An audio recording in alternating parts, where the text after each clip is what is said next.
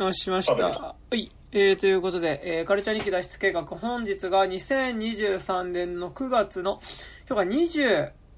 27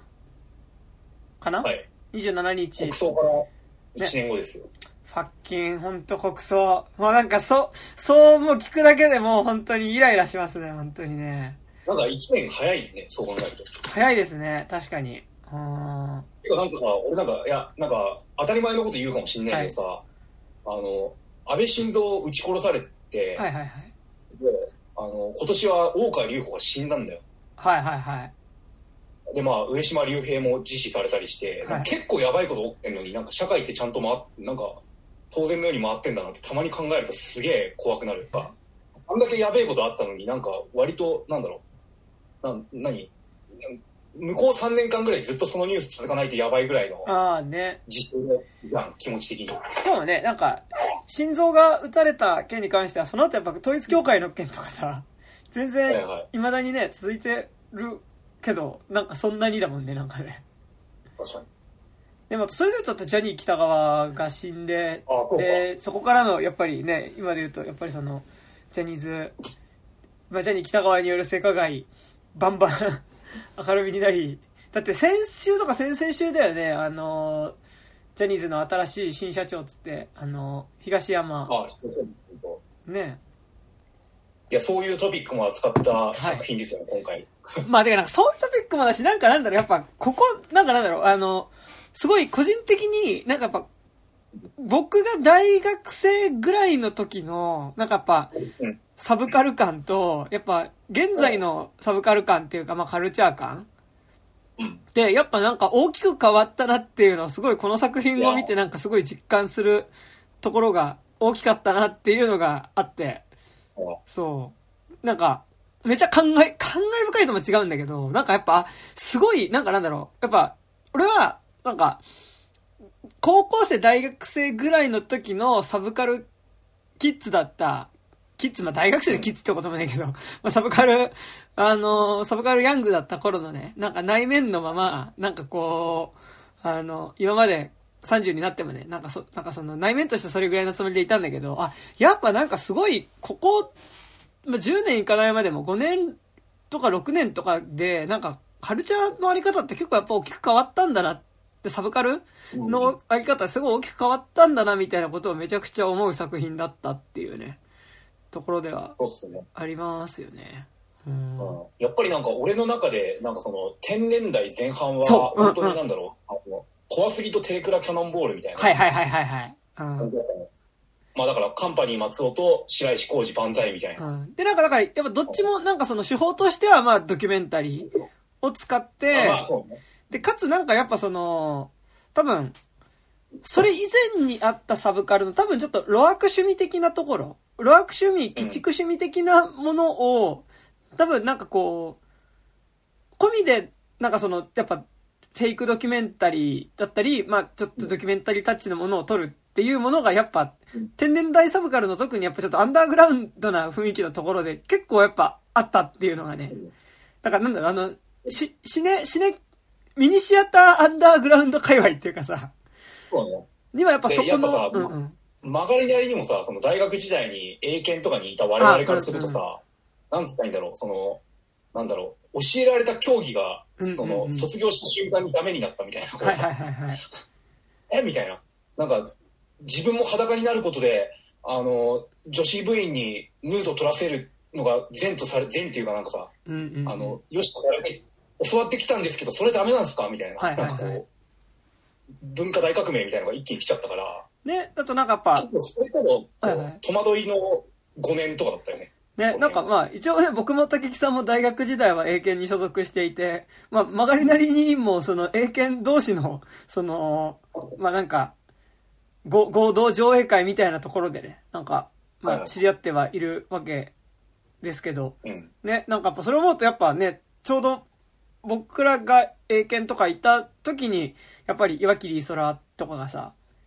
やっぱり出てきてさ、で、わ岩切イソラはやっぱり多分に多分怖すぎとかさ、やっぱテレクラキャ,、まあ、キャノンボール的な、こう、感性っていうか手法をさ、まあ頭だから多分アダルトビデオなんだけど、のなんか手法をやっぱりこう、劇映画に持ってきてっていうさ。で、なんかまあ、どこまで意識してるのかわかんないけど、やっぱ岩切イソラのなんかこう、カメラを回してる俺の自意識みたいなこととか、なんかちょっとこう、あのー、ちょっとド M ひも手男みたいなのがカメラを回していることの面白さみたいなのは、やっぱり、こう、怖すぎ及び、まあ、てか白石浩二作品におけるやっぱり、あのー、白石浩二及び田代くんの、やっぱ、とやっぱ重なる部分とかもあったわけだしさ。うん。ね、なんかやっぱすごい天然代前半サブカル的なものっていうのがさ、やっぱりこう、ちょうどど真ん中だった僕らとしては、なんかやっぱ、そこからの覚醒の感っていうか、はすごいあるよね、なんかね。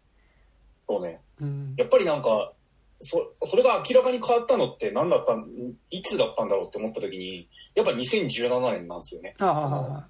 2017年に確か、えっ、ー、と、まあ、海外で MeToo ムーブメントが起きて、で、まあ、それの流れの一派で、あのー、あれですよ、あのー、えっと、童貞をプロデュースの、あのー、何、性行為強要に関する出演者からの、こう、なんだ、うん、告発っていうかね。告発兼、まあ、まあ、ビーフティっていいのかわかんないけど、ビーフが舞台上で起きて。だから、だから、あれ、ガラッと変わってって。ね、だからなんか特にやっぱ、あれに関してはやっぱね、その、童貞プロデュースって、まあ、直接じゃないけど、まあ、直接でもあるか。だから結局やっぱその、うん、ある意味テレクラキャノンボール界隈じゃ界隈。だったし、てかなんか、多分テレクラキャノンボールのブームの、なんかこう、やっぱ一旦にはすごい、童貞プロデュースの、やっぱこう、ユーロスペース周りでの、やっぱ大ヒットっていうことは多分絶対にあっただろうし。うん、で、なんかさらに言うと。童貞プロデュースカンパニーまず出てるし。そう。だし、なんかやっぱそれとさ、多分その、天然代っていうか、天然代及び2000年代後半におけるやっぱサブカルチャーのやっぱその、童貞、なんか自分がひも手男であるっていうことがやっぱりそのサブカルの、なんかやっぱすごい、サブカルの中心にいるキャラクターとしてそれだったっていうのはすごいある気がしてて。やっぱりなんか、その、銀杏ボーイズ、及び、まあ、銀杏ボーイズとやっぱり、こう、童貞プロデュース的なものの、やっぱムムーブ、ムーブメントっていうのは多分重なってるところは、まあ、劇中で実際見れた活動も出てくるしさ。うん。で、なんかやっぱそこは同じ感じがするし、やっぱりこう、怖すぎシリーズっていうか、まあなんかその、白石浩二監督の作品もやっぱりその、ひもて、モテない感だったり、やっぱモテない男の怒りみたいなことだったり、なんか、その、まあ、ある意味でのちょっとホモソーシャル感みたいなのがやっぱ面白さではすごいあった気がするから。うん、まあ、白石浩二に至っては意外にそこの要素ってそんな超強いわけではないと思うんだけど、うんうん、なんだろう。まあなんかそういったなんだろう、ルサンチマン暴力みたいなものと割と近く、大きな意味で近くはあるよ。うん、なんか、いや、なんか僕結構やっぱ超悪人とか見たときに、やっぱりあれってすごいこう、やっぱひも手のある種怒りっていうかうん、みたいなところで少なくとも僕はやっぱ共感して見てたところとかもあったりするし、なんかやっぱ、罰当たり暴力人間の、やっぱりこう、ちょっとこう、ホモソ感っていうか、でもなんかそこはすごい好きだったりもするんだけど、なんかまあめっちゃしてて、なんか、ね、あのー、まあすごい、そういう、なんかなんだろう、こう、ある意味自分が一番多感だった時期というか、一番カルチャーを摂取しまくってた時期に、なんかこう、自分の人格形成においてかなり大きかったものの一つ。が、なんかやっぱ、こういう形でまあおそらく一旦のこう、締めというか、がなんか行われたっていうことに関しては結構なんか、ちょっと喋りたいなというところで今日は竹木さんと話そうかなっていうところなんですけど、まあ、ここまでね、なんか、まあ、ちょこちょこ怖すぎだなんだって言ってるので、まあなんか、わかる人はわかると思うんですけど、まあちょっと今日は何について喋るかというとですね、えー、2023年9月8日公開の、えー、戦慄回帰ワールド怖すぎという映画について喋っていこうと思います。これあらすじ映画 .com からです。えー、呪い、オカルト、貞子 VS カヤコなどで知られるホラー界の記載、えー、白石、えー、浩二監督が、えー、POV 形式で描くフェイクドキュメンタリー、戦慄回帰ファイル怖すぎシリーズの8年ぶりの続編となる長編映画。まあ、これ続編っていうかねってところはあるんですけど、まあまあまあ。えー、呪われ、まあまあ、呪われた廃墟で撮影された投稿映像。そこには不気味な祭壇と全身血まみれの赤い女。そして謎の赤ん坊の鳴き声が収められていた。え粗暴なプロデューサー工藤とディレクターの市川、えカメラマンの田代田代による怖すぎチームは会を解きは、え会を解き明かすべく取材に乗り出すが、点々点々点。これまでのシリーズに引き続き、白石監督が田代カメラマン役で出演するほか、自ら撮影も手掛け、工藤プロ工藤プロデューサーを、えー、大迫、えー、重尾、えー、市川プロデュ、えー、市川ディレクターを、えー、久保山、えー、と、えー、なんだっけ、地下が演じるということでね、ございますが、はい。はい。ということで、まあ、まあ、はいはい。まあ、我々世代っていうか、我々界隈の人間で、あの、怖すぎから影響を受けてないやついないみたいなくらいの。まあ、竹木さんに至っては出てますしね。そうね。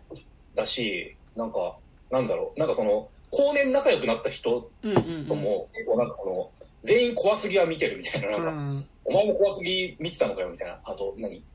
あの、劇場版やった時にお前も初日に行ったのかよみたいなのが結構あるぐらい、なんか結構、なんだろう、今だから30歳前後とかの、うん、なんか結構、アートとかやってる、アートとかなんかクリエーション系やってる友達の中ではもう本当に一大コンテンツっても過言ではないものですね、怖すぎは。あと、もしかするとちょっと東京中心だった、少なくとも最初に関してはね、うん、まあなんか一応ビ、ビデオシリーズではあるけど、やっぱりなんかその、それの上映が行われていてそこに行くっていうことのドキドキ感はいはい、みたいなのは、やっぱすごいこう、東京だからあったかなって感じがするし、あとなんか、これ本当に僕の個人的なあれでしかないですけど、怖すぎシリーズって、あのー、まあ、なんかもちろんその、面白さの部分はいろいろあると思うんですけど、なんかその、えっと、まあ、この怖すぎチーム、この3人のなんかやっぱ掛け合いだったりとか、3人がめちゃ、めちゃくちゃやっていくことの面白さだったり、まあなんか、純粋にその、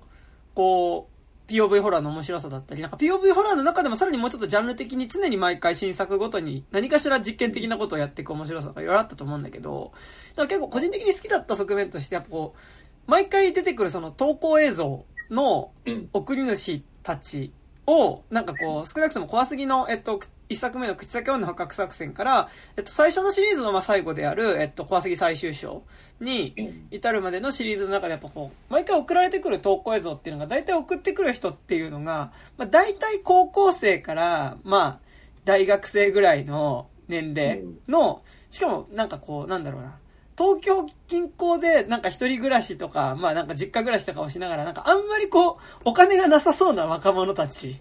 の、なんかこう、ぐ、群像劇ってなんかそ、れぞれなんか生活模様みたいなのが、なんか描かれていって、で、怖すぎっていうのは最終的にその、個別であったバラバラの怪奇現象っていうのが、まあ一つの、こう、大きい、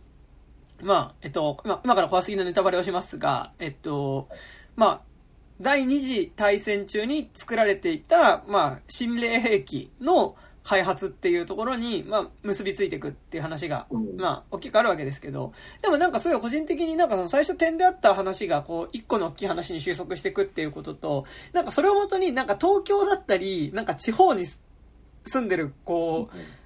10代、20代の若者たちの、なんかそのパッとしない若者たちのなんか生活がそこに描かれていくこと。あとなんか妙なリアリティがあること。なんかすごいやっぱ印象残ってんのが、口先女、一作目の口先女捕獲作戦で、なんかその、口先女がこう毎晩いろいろ訪ねてくるからっていうんで、まあその、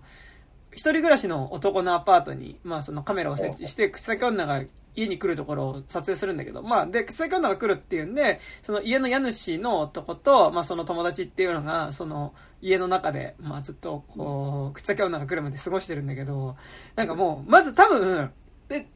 草木女の作戦に関しては冬なんですよ、撮影が多分。で、結構寒そうなんですけど、二人とも部屋なのに、なんか、厚手のコートとか着てるんですよ。なんかダウンジャケットみたいに着てて。そうだったの確かに。で、多分、あれ、金ないから、暖房ついてないのかなと思って、個人的に。で、その上で、なんか片方の方が、なんかずっと漫画読んでて、で、もう片方が、ペヤングのでかいやつを、ずっと横ですすって食ってるんですよ。あの、村上ロックさんが。すって食ってて、なんかお互いに別に喋るわけでもなくて、片方漫画読んで、片方ペヤングの思いをずっとすすってるみたいな。しかも、冬なのに部屋の中でコート着てるみたいな。なんか、あの、なんか生活感みたいなのがやっぱすごい好きで、なんか、こう、それによってなんか、なんとなくこう、東京若者感っていうか、うん。がなんか好きだったすごい側面はあって、なんかでもそれはすごいなんか当時の自分の年齢がそこに近かったからっていうのもあって、なんかやっぱそういう意味でもすごいなんかなんだろうな、こ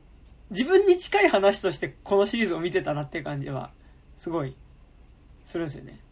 うん。でもあと僕で言うと、当時、えっ、と、まあ、パワハラで絶賛、えー絶賛っていうかまあ、パワハラの告発があり、その後、えっと、告発した側としては、まあその社長の退陣っていうものを、まあ社長を変えて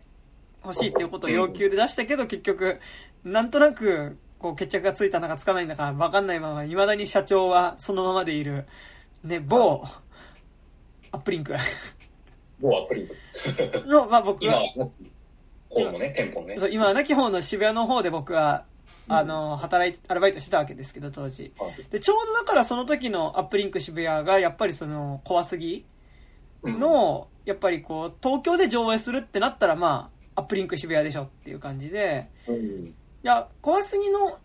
あの時はでも超怖すぎだったと思うんだけど、多分。あ、僕がバイトした時にかけたのは、超怖、あ、違うか、普通に怖すぎだ。怖すぎかけてて、で、かつ、結構その白石浩二の過去作うん。だなんかその、まだ自主で撮ってた時の過去作だったりとか、あとなんかワークショップ的に撮った作品とかの上映を結構ガンガンアップリンク渋谷でやってて、なんかやっぱそういうその、なんか白石浩二ムーブメントみたいなものをやっぱすごい肌で感じてたなっていうのはすごいうん。あるんですけどね。うんうん、あー多分2014年があの、怖すぎの劇場版、はいはいはい。あの、一作目はいはい。だったから、まあその頃ってことになるのかな。ね、だし、やっぱ怖すぎので劇場版、あ、まあ最終章って言った時に、あとやっぱすごい印象に残ってるのは新聞芸座で、怖すぎのオールナイトをやって、まあ一本目の、だからその、要はもう劇場版にたどり着くまでの全ての作品を朝までオールナイトで怖すぎシリーズを見るっていうのに、やっぱり、まあ僕も行ったし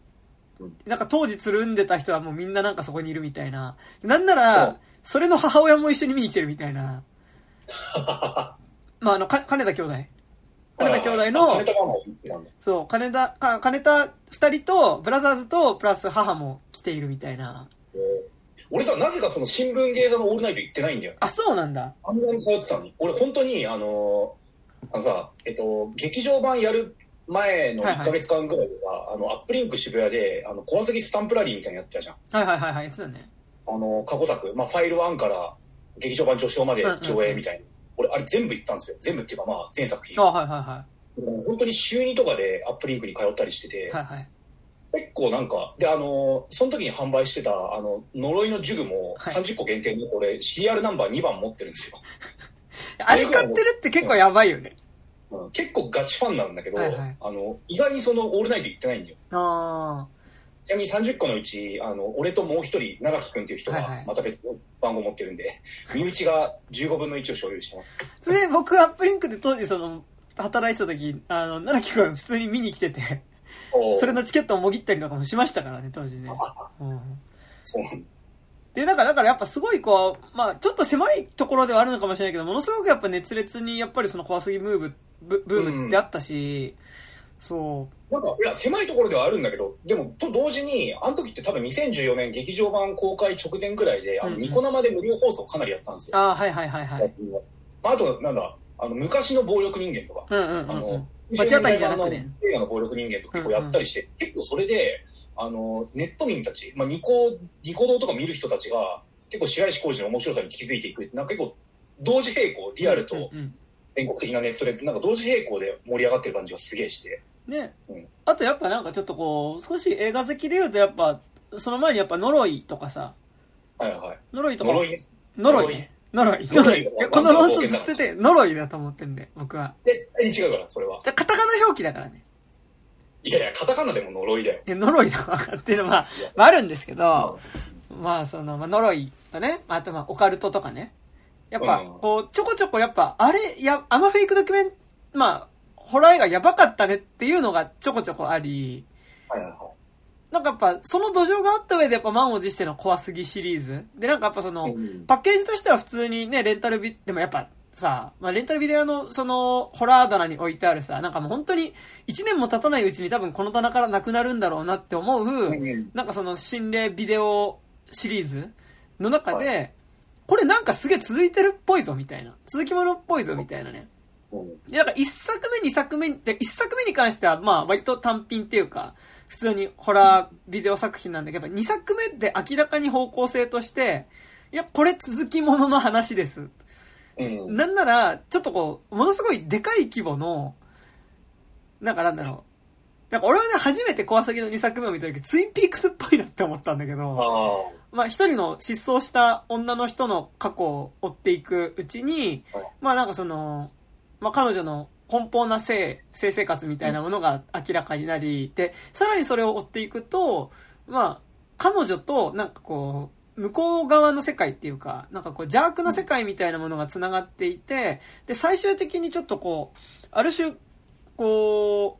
う、ものすごく大きな邪悪な存在と光の存在の戦いみたいなものうん。の、なんか片鱗が見えるみたいなことが、やっぱ、ふえー、小杉の第2作の震える幽霊っていうのではい示され、うんで、フレール幽霊俺めちゃくちゃ好きなんだよね。あいいっすよね。うん。フレール幽霊が一番、あ、でも僕、俺ね、改めて今回、やっぱ、超怖い、あと、かい戦慄回帰ワールド見に行くってなって、うん。改めて小杉シリーズ全部見直したんだけど、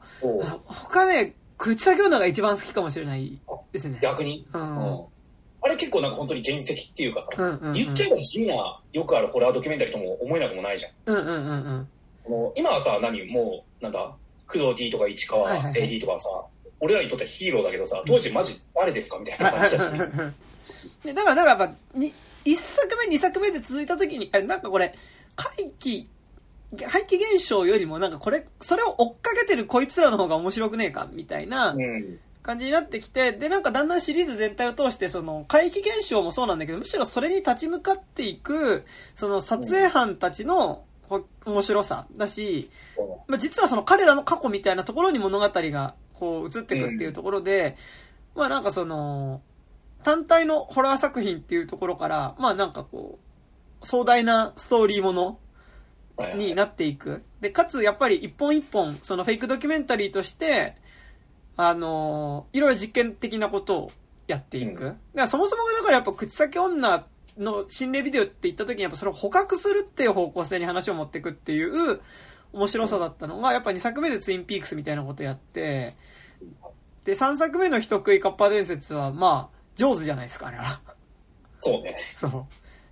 う。で、確かに。うん3作目で上手をやり、で、4作目は、まあ多分、個人的にやっぱあれ、同じぐらいのタイミングで窓マギも流行ってて、うんうん。やっぱ窓マギ的な、ちょっとこう、女の子同士の友情みたいなことと、はいはい。なんかその時空で引き裂かれてしまった、こう男女の友、まあその女女性同士の友、女の子同士の友情っていうものが、まあ、なんかこうもう一回戻るまでみたいなのは、なんかやっぱすごいこう、大きなものに取り込まれてしまった、こう、ね、あのーあれですよ、えー、今、要まどかをやっぱ助けようとする、明美穂村みたいな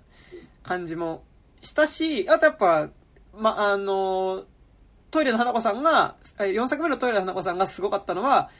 まあ一応フェイクドキュメンタリーで、まあ全編長回し、かつ、そのまま長回しの中で時空を超えるっていう。うん。前編ではないけどね、後半37分ぐらいか。ただね、でももう時空を超え続けるっていうことをもうやるっていう、まあすごい。すごさ。でも、やっぱあのテロップでこうもう泣けるっていうか、そうね。ここからはノーカットでお送りしますっていうのが出た瞬間になんかこう、なんだろう。マジかそれ行くんかみたいな。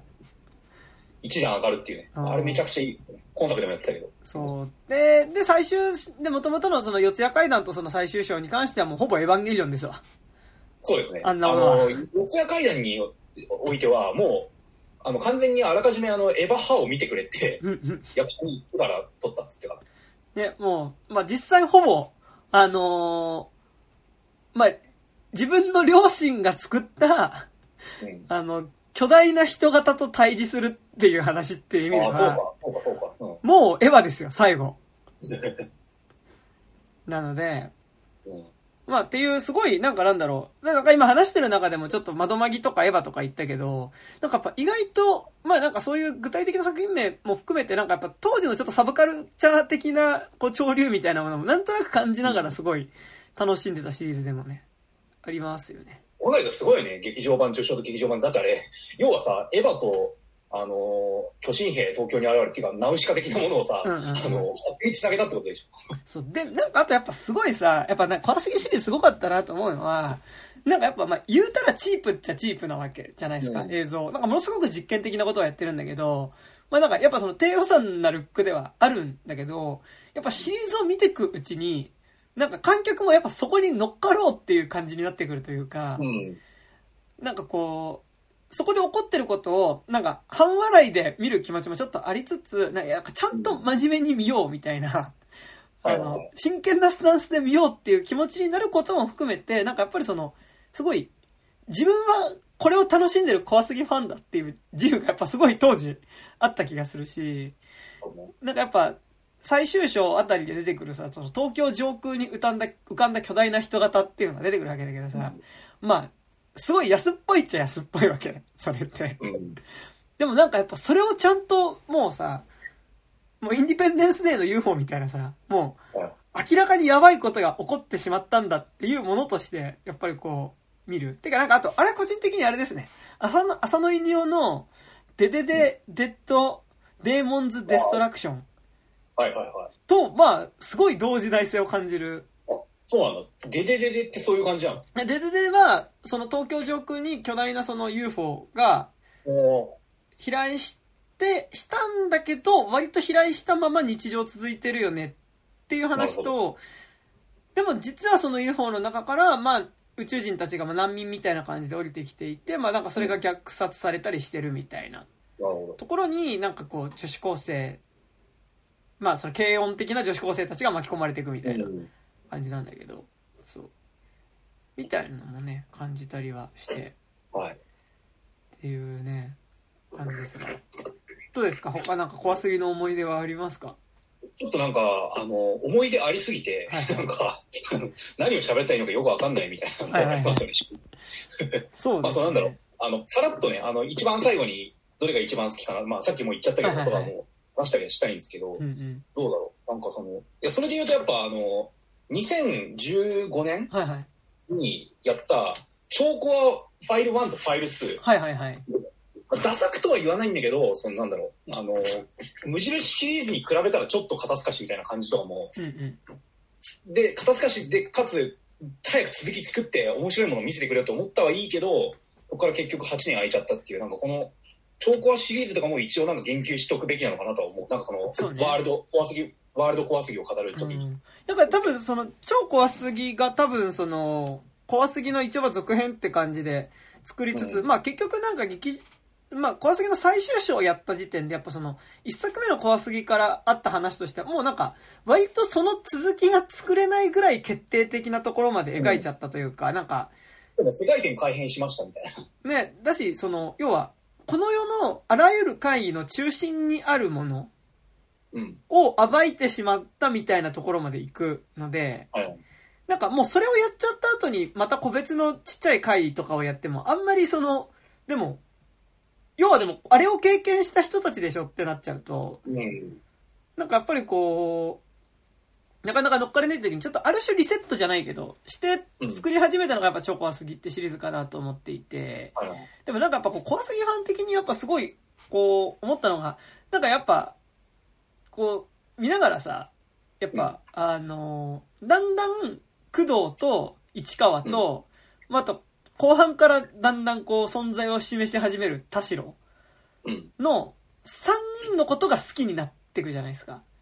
はいはい。最初は普通に、なんかそのホラービデオシリーズだったら、誰が撮ってるかとかってあんまりこう、重要じゃない。むしろその目の前で起こってる回自体を見たいはずなんだけど、むしろその回を追っかけていく人たちのドラマにこそやっぱ興味がいって、うん。で、さらにやっぱ大きいものとしてやっぱむちゃくちゃなことを、一線を越えてむちゃくちゃなことをやる工藤と、それをたし、たしなめる市川と、はい。まあなんかこう、なんだかんだやめましょうよって言いながら、お前カメラ止めないよなっていう、なんかやっぱ田代の、なんかやっぱ3人組の、なんかキャラクターの面白さに多分結構なっていて、キャラクターの関係性、掛け合いの面白さに多分なっていって、で、なんかね、個人的に超怖すぎになった時に、なんかでも、ちょっと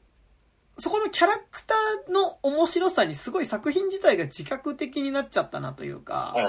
それはめちゃくちゃあります。なんか、なんか、うんうん。そう。なんか結構、なんだろう、その、割とファンを喜ばせる感じの。演出が結構過剰になっていって、まあ、それは別に今作でも言えることかもしれないんだけど、超コアになった時になんか、なんかその、主題が割と、なんだろう、それに追随するものになっちゃってないみたいな、そうんの。キャラクタードラマの。っていうのもある上に、超高ではやっぱじ何あの世界線が変更されたことによって、うんうんあの、無印怖すぎの時にあったなんか工藤のこう神秘性、なんかその、うんうんうん。過去に両親を殺されてるとか、なんかこの人業を背負ってるんだな、みたいな。ところが一切なくなって、なんか本当にただ、あの、劇中微妙に明らかにされるんですけど、うん本当にただのパワハラ、うんうん。セクハラ、セクハラ、セクハラっていうかなんか、ね、その、加害者じゃんみたいな、なんか、うんところが出てくるから、なんかそこら辺のモヤモヤがすごかったんですよ、あうんうんの、超怖っ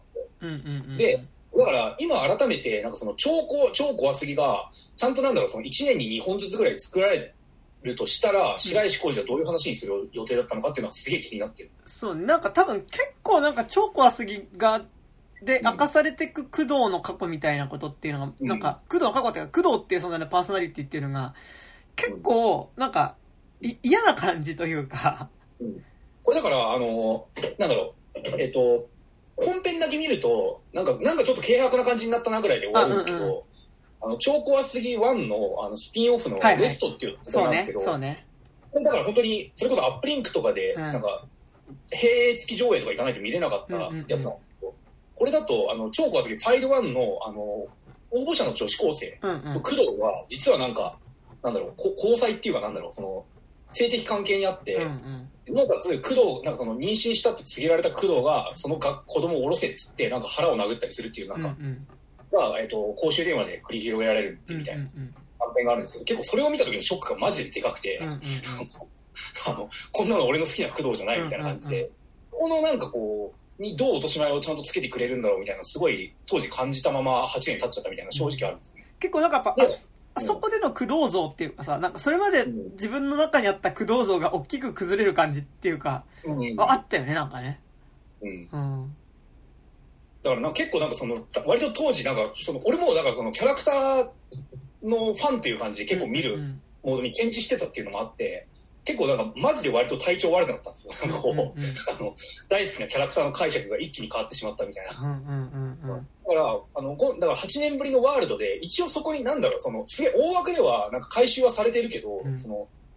ちゃんとなんだろう、その一個の世界線の中で、その問題にどう決着をつけるのかっていうのは正直気になってはいる。うんうんうんうん。やるとしたらね。うん本当にただ、その性加害者として罰せられるのか、それともなんかその、反省とかを、なんか、なんだろう、改心とか、とこまでなんかちゃんと至るのか、それとも、あの、白石浩二作品って、超悪人とか顕著だと思うけど、うんうんその、レイパーとかを、ある種なんだろう、ダークヒーロー的に描く。こともあると思う。それがだからまだ、今、今だったら結構描けないと思うんだけど、うん当時ってなんか割とそれをなんかこう、このなんかダーティーな感じもいいねみたいな感じで演出されたし、してたし、その見てる人たちも結構それに乗ってたし、結構あると思ってて、うん。そっちで描いてた可能性も、実は超コアすぎのファイル3とかやるにはなってったのかなと、なんか、ちょっと考えたりして、まあ、なんかなんかすごい思うのが、なんかやっぱ、こうに、2000、なんかさ、やっぱ、年代ぐらい、2000年代後半からなんか、天年代ぐらいの時のサブカルの感じに、やっぱその、クソ人間同士、うんクズ人間同士だからこそ、なんかこう、分かり合う、ある種の純愛っていうのがあるんじゃないかみたいな感覚って、なんかでも、それこそ、井口昇とか、なんか白石浩二とか、なんかそこら辺の、ちょっとこう、低予算であることを隠さないけど、うん隠さないでジャンル映画を撮ってる系の監督。多分なんかその中に若干多分、そのシオンとかも含まれると思うんだけど。なんかその、極限、なんかある種のこう、何か極限に行った状態の人同士の恋愛こそが究極の愛だみたいな感じっていうか、なんか、超悪人も結構やっぱそういう文脈、まあ、ある種やっぱコンプレックスを持った者同士が、なんかその、旗から見たら間違った形ではあるんだけど、なんかこう、もう、こう、出会っ、間違った形で出会ってしまうことによって、でもなんか、そこでなんか、お互い異常な、なんかそのものすごいコンプレックスを抱えた者同士だからこそなんか認め合えるみたいな、うん。なんかそれはちょっと、今は結構幻想だなとは思うんだけど、おうん。お僕個人としては。でもなんかやっぱ、その感じってのはすごいあった気がしてて、で、なんかそれはちょっとテテレクラキャノンボールとかにも若干そのバイブスは感じなくもないっていうか、なんか、それが本当にそうだったよりは、なんか多分、そ、そういう風な、その、あり方を信じたかった感じっていうか、うん。まあなんかまあ当時あったかなっていう気はしていて、そうですね。だからやっぱ、ここら辺、やっぱなんかその、なんだろう、あの、当時ってなんか今ほどなんかその被害者の声みたいなものって、ありはしたと思うけど、割とそのなんだろう、別にそのクリエイターに、じゃ、であるなしに問わず、そんな多分今ほど響いてなかったと思うんですよ。うんうんなんかその被害者にの気持ちに寄り添おうみたいな。っていうよりは、やっぱなんかその映画とか、その作品ってなった時には、被害者の声とかよりも、やっぱその映画っていうのは、なんか何でも描いていい場所なんだみたいなやっぱまず最初に。って、ってなった時に一番なんかその異常で、なんか過激なものってなると、やっぱその、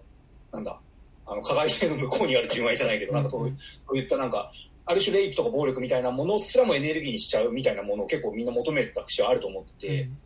っていうのが、やっぱね、あのー時代を経ることによって、結構パンフレットでも今作、ひ白石浩二監督ってなんかその、被害者とかなんかそういうこと、被害者、えっ、と、うんうん。加害とか被害とかいうことが結構言ってるけど、そういうところに、まあ、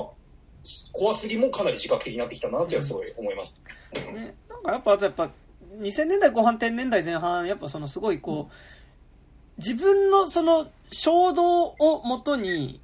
いかに自分自身を、なんかこう、顧みずにめちゃくちゃなことができるか？うん。が、なんか結構やっぱその、おこう、それこそがなんかある種芸術に対する真摯な姿勢うんみたいな感覚で、なんかこう、いかに自分を、をこう、傷つけながら、なんか剥き出しになって相手にぶつかっていくかみたいなことこそがなんかこうう純粋さみたいな感じってあったと思うんだけど、でもなんか、それをぶつけられた相手がどう傷つくかっていうこととか、どういうダメージを受けるかってことは多分あんまり考えてなかったっていうのが、うん。多分なんか、それは自分も含めて、なんかその、うん。その年代のサブカルのあり方だったなっていう感じは。で、なんかそれの主体はやっぱりすごいこう自分がモテないっていうコンプレックスを抱えた男性っていう、まあ異性愛の男性であるっていうのはやっぱすごいあったと思ってて、で、この先は、白石光作品がイコールでそうだとは思わないけど、なんかやっぱ結構ちょっとその土壌の上にはあった作品かなっていう、やっぱその勢い、はいはでなんかその勢いだからこそできた面白さっていうのもあると思いつつ、やっぱり今なんか純粋にそれは楽しめるかっていうと、ちょっとなんかやっぱなんか注釈つけないと楽しめないよねっていう感じは。していて、でなんかやっぱその感覚とすごいなんか今作っていうのは、なんかそこのためらいみ、なんかかつてのその勢いに対するためらいだったりとか、なんか、っていうところにすごい自覚的だったなっていう感じは、まあ、していて、確かに。うん。っていう。俺なんか、一個自慢なんですけど、はいはいはいあの、多分現状、公で言う、ほぼ唯一ぐらい、や、何？その、開講したイベントで、あの、白石浩二と、あの、カンパニー松尾が、えっと、アフタートークをやるテレクラキャノンボールの上映に行ったんですよ。はいはいはい。2014年か15年くらいのどっちかだったと思うんうだけど、んうんうん。その時なんか白石浩二ってなんか結構そのなんだろう、批判的な側として結構来てて、はいはい。まあ、面白いんだけど、いや、さすがになんかあの、何その女性をなんか上みたいな感じ、上みたいな感じに取られるところですげえモヤモヤするみたいはいはいはい。な。あの結構なんか印象的で、うんうん。なんかその、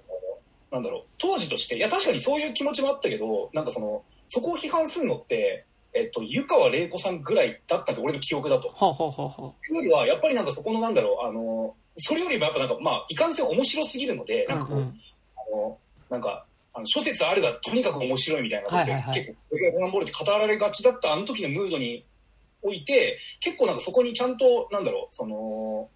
まあ、フェミニズム視点とは言わないけど、うんうんなんかその、結構そっちの目線からなんか、試合志向じゃちゃんと投げかけていたっていうのは、なんか声を大にして、記しておきたい。なるほどなるほど。これがその、白石浩二とカンパニー松尾に挟まれて、あの、記念撮撮影した写真があるので、はいそれはめちゃくちゃ不満です。すごいね。なんかでもやっぱさ、ちょっとサブカル歴史的な写真だよね、それね。いや、本当にそう。なんかその、結構なんかその平日の夜うにん。シネマロサでやってたのかな、っはいはい。ていうのがあって、なんかそんな人もいなくて、なんかその、でもなんか俺はもう本当にその時にもう怖すぎテレクラキャノンボールみたいな、こうなんか、みたいな感じだったんで、行かないわけねえだろみたいな感じで行って、結構なんかこう前のみにはファンとしてなんかこう、うわ、この二人と一緒に撮れるなんてみたいな感じで行って撮ったんで、結構いい思い出ですね。僕はついでにテレクラキャノンボールはあれですね、ポレポレ東中野で見ましたね。おおじゃあ第二次上映の時か。そうそうそうそう、見に行きました。俺もね、1回目はポレポレ東中野で見て、はいはいはい、2回目はその上映で見たんですああね。うんうんうん。そう。っていうね、感じ。俺あの、テレクラキャノンボールで言うと、俺確かなんか松江哲明トークショー付きを見た気がする。もうなんかもう今聞くとすごいね、なんかやっぱこう。本当今聞くとすごいよね。まあ全然松井哲明ってなんだろう、あの、言っちゃえばさ、ほら、浜島一派の側でもあるじゃない。なんか、あの、なんだ、特別顧問みたいな。はいはいはい、はい。なんか全然おかしなことではないんだけど。だし、なんかね、松江哲明あの当時はすごいなんかやっぱこう映画ご意見版みたいなポジションでもありましたしね。そうね。うん、結構なんか、松江哲明のトークショーに行くことが結果的に一番多いみたいな感じだったかもしれない。ね。うん。またはいいのかみたいなね。そうそう。ルーム237とかも俺松江哲明と平山夢明のトークショー行った。ああ。あとまあ僕が持ってる神風タクシーの副音声版は原田正人と、あの、松江哲明が神風タクシーについて喋ってるっていう、なんか今も何とも言えんなっていう感じの副音声なんですけどね。そう。なるほどね。っていう感じ。でもなんかすごいやっぱそこら辺とのやっぱ同時ですごい感じるなって僕は個人的に、こう、やっぱ、なんだろうな、ちょっと怖すぎシリーズに関して思うのは、やっぱなんか、僕個人が思う怖すぎの面白さって、なんかやっぱ、ある種なんかこう、クズだったり異常な人間の面白さを描くことによる、やっぱある種の人間参加っていうか、うん。なんかこう、クズな人間たちのめちゃくちゃな行動っていうのの面白さ。で、それを通してなんかやっぱ描かれる、ある種の格好好きの純粋さみたいなものっていうのがやっぱ怖すぎシリーズの面白さだったかなと思ってて、で、なんかやっぱ個人的に、まあ怖すぎもそうなんですけど、僕やっぱ白石浩二作品の面白さって、なんか、まあ、割と心霊に絡めた作品が多いっちゃ多いんですけど、なんか、心霊よりやっぱどっちかっていうと、出てくる人間の面白さかなっていう感じはしていて、なんかこう、なんかやっぱ心霊以上にすごい何が面白いってやっぱ、なんか一線を越えちゃった人間の、一線を越える瞬間の面白さをなんかドキュメンタリーっていう体のカメラが捉えてるっていうところにやっぱ面白さがあるなと思ってて、やっぱなんか、個人的には罰当たり暴力人間が白石浩二作品の中では結構好きだったんですけど、やっぱなんかこう、やっぱ犯罪者とかさ、半グレとか、多分ちょっと何かしら、ちょっとでん、まあ言い方、まあで、電波な人をやっぱカメラが追っかけていって、で、彼らが起こす、まあなんか、一線を越えた異常な行動だったり、暴力行為っていうものをカメラが回しつつ、だんだん、彼らを追っかけてカメラを回してる人間もまた、その、面白いことが撮れるんだったら、その、ただの最初は記録してる人間なのが、もっと面白いこと、その、何か異常な行動を取る人たちっていう、一線を越えた行動を取る人たちっていうのをカメラが追っかけてるうちに、そのカメラを回してる人も、もっとこいつらと一緒についていけば面白いものが撮れるんじゃないかって言って、回してるうちに、だんだんカメラを回してる人間も、彼らが起こす異常な行動に加担していくっていうことの面白さ。で、そこにあるのは今度、結局その、カメラを回してる人間の面白いものが撮れるんだったら何だってするっていう、それはそれでもう一個別の異常さが見えてくる。で、なんかその、そこでカメラを回してる人間にとっては、ある種その、撮影する相手だから、その、他者っていうかなんかその対象だったものっていうものが、だんだんそこでなんかそのカメラを回、被写体とカメラを回してる人間っていうのが、なんかだんだんちょっとこう、なんだろうな、あの、共犯関係というか、だんだんそこに友情みたいなものだったり、あの、何かしらの人間関係が生まれてくるっていうことの面白さが、なんか白石浩二、それは怖すぎも通して、白石浩二作品の面白さだと思っていて、でもこれはぶっちゃけほぼこれは、今僕言ったのはバチ当たり暴力人間の面白さの話なんですけど、うん、でもなんか、オカルトとかもそうよ。そうそうそうそうそう。で、なんかオカルトがその面白さだからこそやっぱり怖すぎの最終章で、やっぱり、えのくんが出てくることのさ、あの、うん、感動だったし、えのくんがさ、白石くんって言って、あ、この世界では違ったなっていうところに、もうさ、感動するわけじゃないですか。まあ俺ちょっと最終章における江野くん登場には割と懐疑的あ、そうなんですね。はいはいはい。まあなんかでもやっぱ、個人的にその、怖すぎシリーズも含めて、やっぱその怪現象よりも、なんか、それを取ろうとしたり、まあ、そこに出てくる奇妙な人たちだったり、それに加担していく、こう、面白さがやっぱり大きかったと思ってて、やっぱりこう、最初撮影する側で、まあある意味、こう、記録者だったはずの工藤がまず率先的に会に触れるために異常な行動を取る人間になまあ暴力行為を取る人間になっていくし、で、だんだん理性的に見えた市川だったり、田代たちっていうのも、次第に異常な行動を取る人間になっていく。で、多分、なんかこう、順番として、まあ、一番率先的に暴力行為を最初から働いてるのが工藤で、で、その工藤さんやめてくださいよって言いながら、だんだん、そっちに、こう、彼女自身もおかしな行動っていうか、その、異世界に触れるために、結構めちゃくちゃな行動をとっていく市川であり、まあ、最終章に関しては本当に徹底して記録側だったはずの、えっと、田代。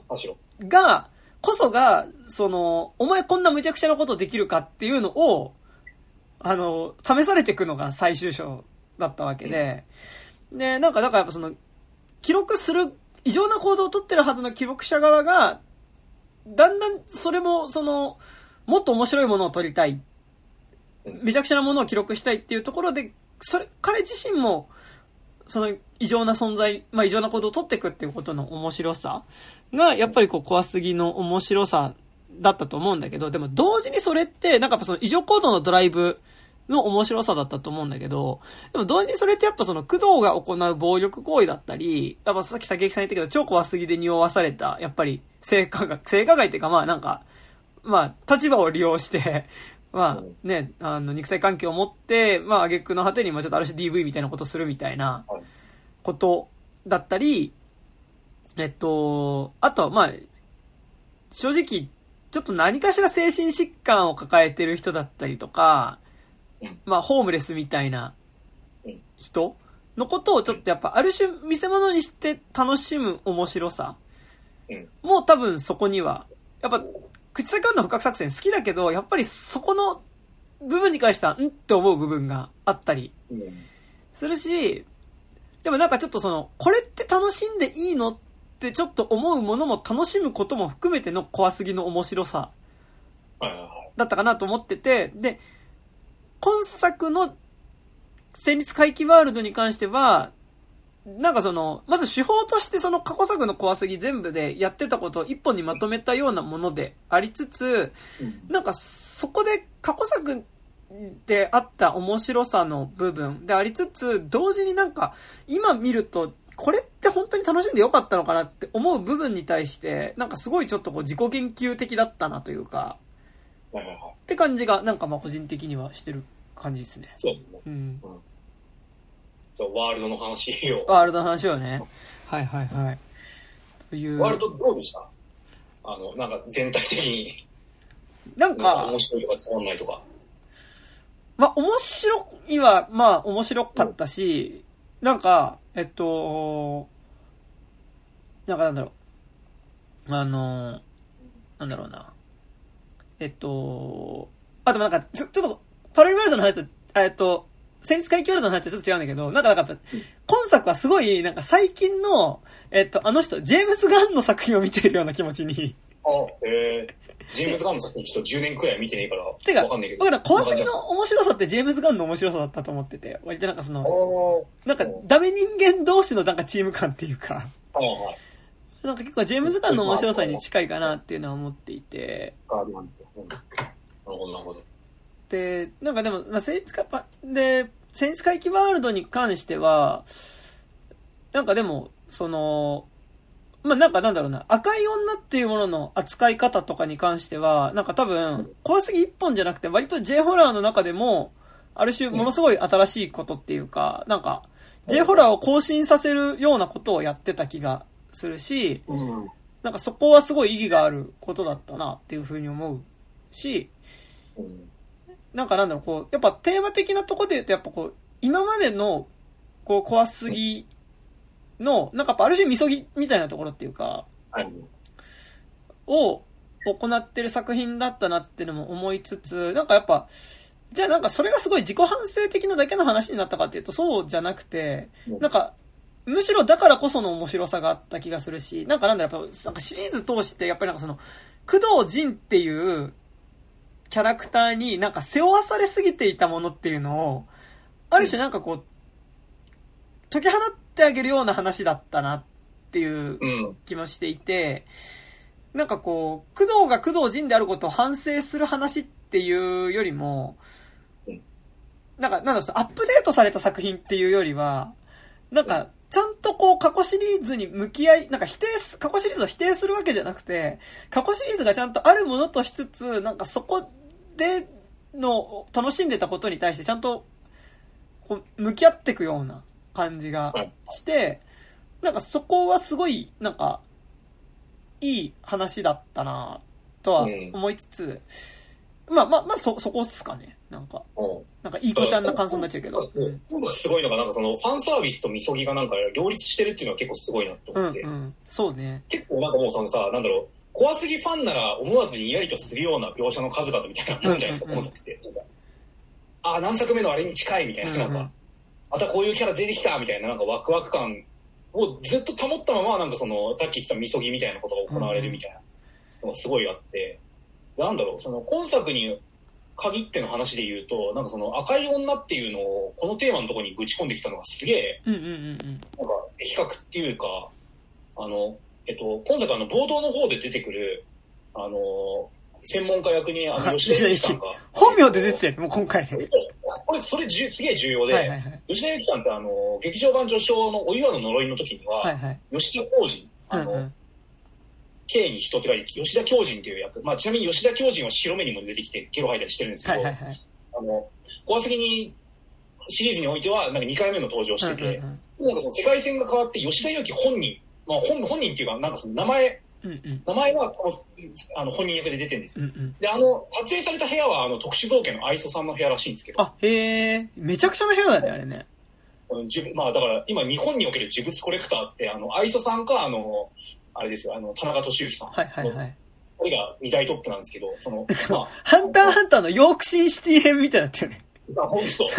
で、この辺が、その、まあ、吉田ゆきファン。まあ、だからその、元後にはね、山田くんからお勧めされて聞き始めたラジオ。トウモロコシの会ですよね。トウモロコシの会プレゼンツ、僕は怖くないファンとしても、なんかその、まあ、3人ともぜ出てるじゃないですか、トウモロコシの会とか。で、だってもう、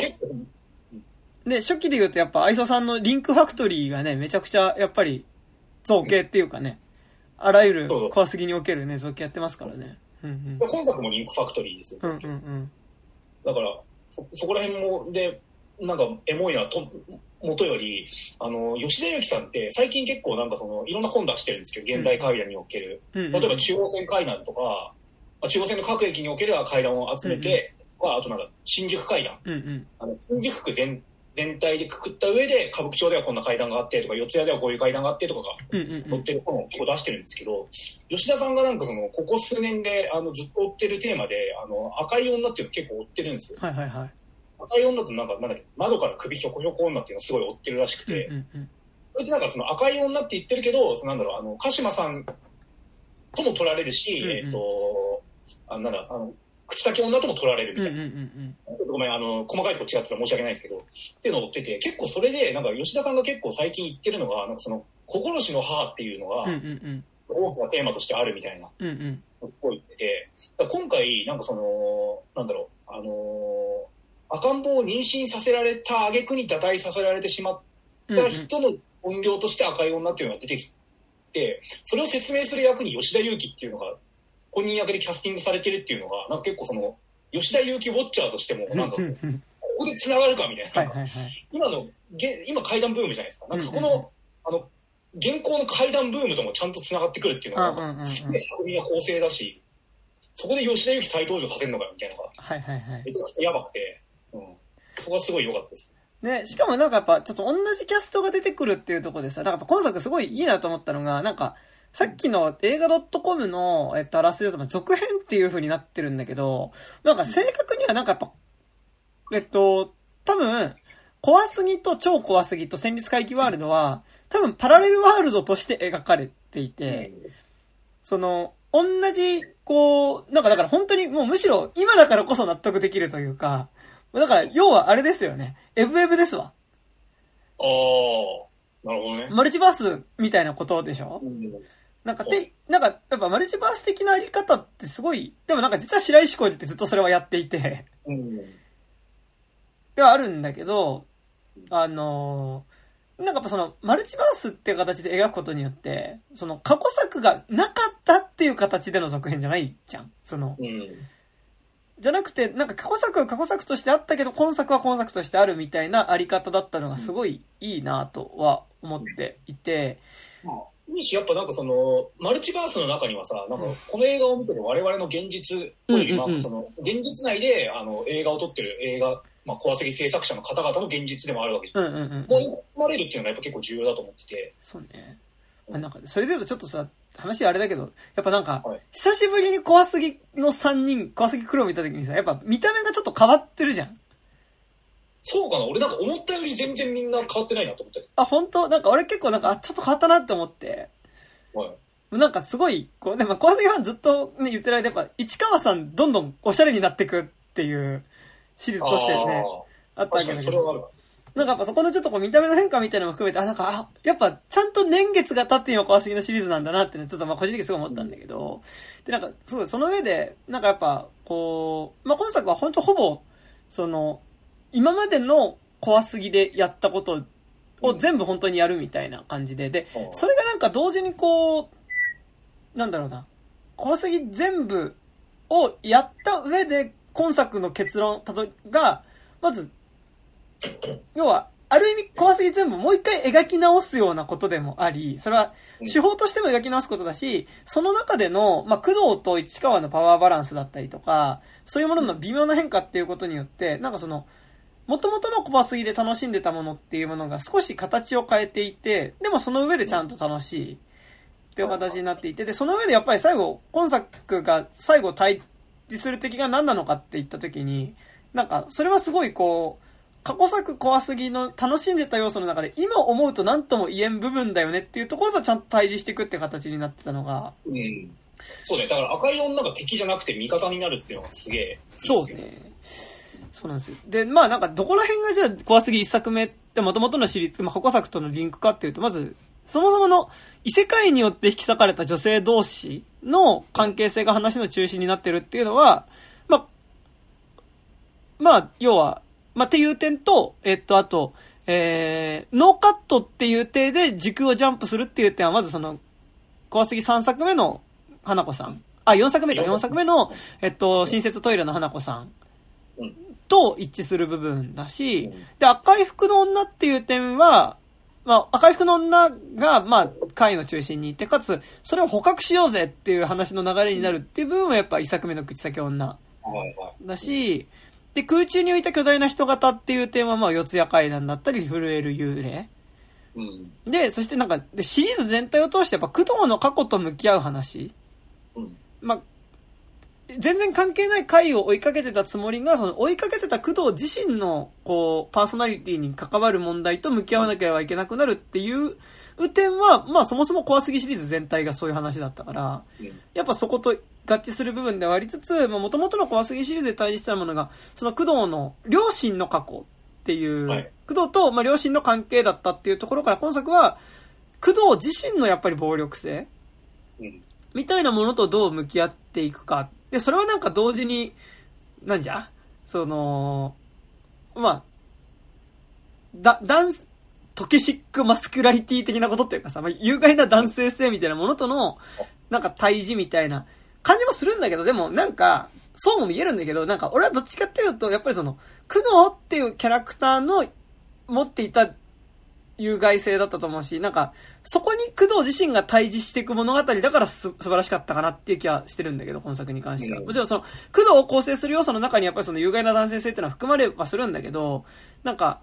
それをこうなんか、大きな文字での有害な男性性についての話だっていうよりは、あくまでやっぱなんか、工藤の中にある有害性とた、まあ、邪悪な部分と立ち向かう部分ではあるし、えっと、なんだろうな。それは同時にその工藤の邪悪な部分も含めて楽しんでた元々の怖すぎシリーズの観客自身がなんか楽しんでたものに対して向き合う話でもあったかなっていうところが、うん。なんか良かったかなっていうのは思うはい部分ではあるんですよね。あの、工黒い男ですね。そうそうそうそう。あの、ブルータルジャスティス完コピーして、はいはいはい。出てきて、まあ俺は映画館で喜んだんですけど、はいはいはい。ブルータルジャスティスだってあのね、あの、レイプする前にさ、あの、はいテープレコーダーに録音してきた音を流す。まあ今回はスマホでしたけど、はいはいはい。っていうやり口からもう何から何までブルータルジャスティス やる。で、なんか、やっぱね、あの、で、なんかまあその自分の中にある、まあなんかその、こう、要は、ある意味自分が女性を、まあ、無理やり性的な行為を行って、で、まあ、妊娠させる、まあ、まあ、むまあ、その、レイプをするような部分の、まあその、暴力性だったりそういう欲望うん。みたいなものが抽出された存在として、その、まあ、闇駆動みたいなものが出てきて、で、それが、全く自分にないものではなくて、その、自分の中にあるある邪悪な要素っていうものが、拡大されるとこれになるんだっていうものとして出てきたその闇駆動に対して、こう、どう対峙していくかっていう話が良かったなって思うんだけど、すごい今作良かったのが、なんかあの、それと対峙する工藤一人の話として終わらせてなかったのがめっちゃ良かったなと思ってて、なんか本当にラストの方でその、その闇工藤に対して工藤がそのバットを振り下ろして彼を殺そうとするんだけど、うん。でもなんかそこで工藤が振る暴力で闇工藤を倒しちゃうって、やっぱりそれって結局なんかやっぱ、暴力、なんか自分の中にある暴力性でなんかもう一つの暴力性を抑え込むっていうか、なんかそれって結局何も関係か解決してない気がしてて、これでちょっと絶対どっかで限界は来るから。そう、なんか自分の中の暴力性をもう一個の暴力性で抑え込むっていうことって多分なんか、それは無理だなと思ってて、うん。なんかって言った時にバットをこう、振り下ろし続ける工藤に対して最後とどめを刺すのが、工藤じゃなくて、その、やっぱまあ、工藤によってまあ、レイプされて、まあその、妊娠してしまって、まあ結局自殺しするところまで行っちゃった赤い女うん。および、えっと、それで生まれた子供っていうものによって、工藤、闇工藤が葬られるっていうのが、うん。なんか、いや、本当に、こう、とどめを刺すのはこっちであるべきだよね。まあ、怒りを彼に対して持っているものは、それはこっちであるべきだよねって終わり方だったし、なんかこう、ちょっとこれは話ずれるんだけど、で、その、やっぱ工藤が闇工藤と対峙するっていう時に、そこにやっぱ、こう、市川だったり、田代だったりとか、なんか、やっぱチームでそこに立ち向かっていく。わけじゃん。で、なんかやっぱ、それによってなんかその、工藤一人の話じゃなくて、なんか、割とみんなの話になっていた気がして、うん。で、なんかやっぱ今作すごい印象的な、やっぱ、小杉ファン的にすごいやっぱ印象的なのって、なんかやっぱその、今までのシリーズだとやっぱその工藤っていうのが、うっせえ市川って言って、まあ市川を、なんかこう、何か異常、なんかこう、一線を越えた行動を取ろうとすると、それやめてください、工藤さんって止める市川。で、止める市川に対して、うっせえよって言って、まあ市川の頭叩いたり、まあけ、蹴りを入れたりして、で、市川ら、市川は黙らせた上で、その一線を越えた異常な行動に走っていく工藤っていう構図だったのが、まあ、工藤が、うっせえ市川って言って殴ろうとすると、まあ、市川がその、工藤の、まあ、なんかこう、頭叩くみたいな手をかわしてカウンターで毎回パンチを入れたりとか、蹴りを入れたりして、まあ、工藤が動かなくなるっていう、まあ、やりとりがずっと繰り返されるんですけど、まあなんか、それはなんか、すごいこう、工藤ってキャラクターが持っている、こう、まあ、暴力性だったり、あるいはなんかセクハラみたいなところに対して、なんかやっぱ結構、それを指摘していく視点でもあったと同時に、なんか、そそこでなんか工藤が全力で工藤をやろうとすると止められることによって、なんか結果としてこの作品がなんか工藤一人の面白で引っ張らなくていいようになってたっていうか、うん。なんかよりチームでの面白さになってたなっていう気がはい。していて、なんかだからその意味でも、なんか工藤が工藤と対峙するっていう、なんかよりその工藤が中心の話にはなっていった気がするんだけど、でもなんか、それがある意味ずっとこう、工藤であることを演じなければいけなかったところから下ろしていく話だった感じもちょっとして、ああ、なるほどね。なんかそこはね、すごい良かったんですよね、なんかねう。ん。うん。確かに。いや、だからなんかその、現実に絡めて言うと、なんかその、なんだろう、そこにやっぱその市川さん、まあ、久保山さんとかも、なんかガンガン関わっ、つながっていくことによって、うんうん数年前、だから現実で、あの、久保山さんがあの映画界の、あの、セクハラ告発みたいな、セクハラ告発みたいなのしたこととかにも結構絡んでて、パンフにも結構そのこと言及されてるんで、割と自覚的だと思うんですけど、あ、うんうんうん。なんかそこら辺とも被っててめちゃくちゃいいんですよ。うんまあ、掘り起こしていいのかわかんないけど、大迫さんがなんかあの、その、なんだ、ファンとの関係でなんか一応問題になったこととかもあったりしたし、結構ね、その、うちは何、そのメイン3人のうちわネタとかも絶妙に入ってるな、みたいな。うんうんうんうん。見え方したりして、なんかそれがこう、なんだろう、あの、フィクションの中で、あまあ、ある種消化されていくうんみたいなとこがすげえ、まあでも、な、言っちゃうと、なんだろう、その、いや、感動はするんだけど、でも果たして本当にフィクションだけで、何？あの、すべてが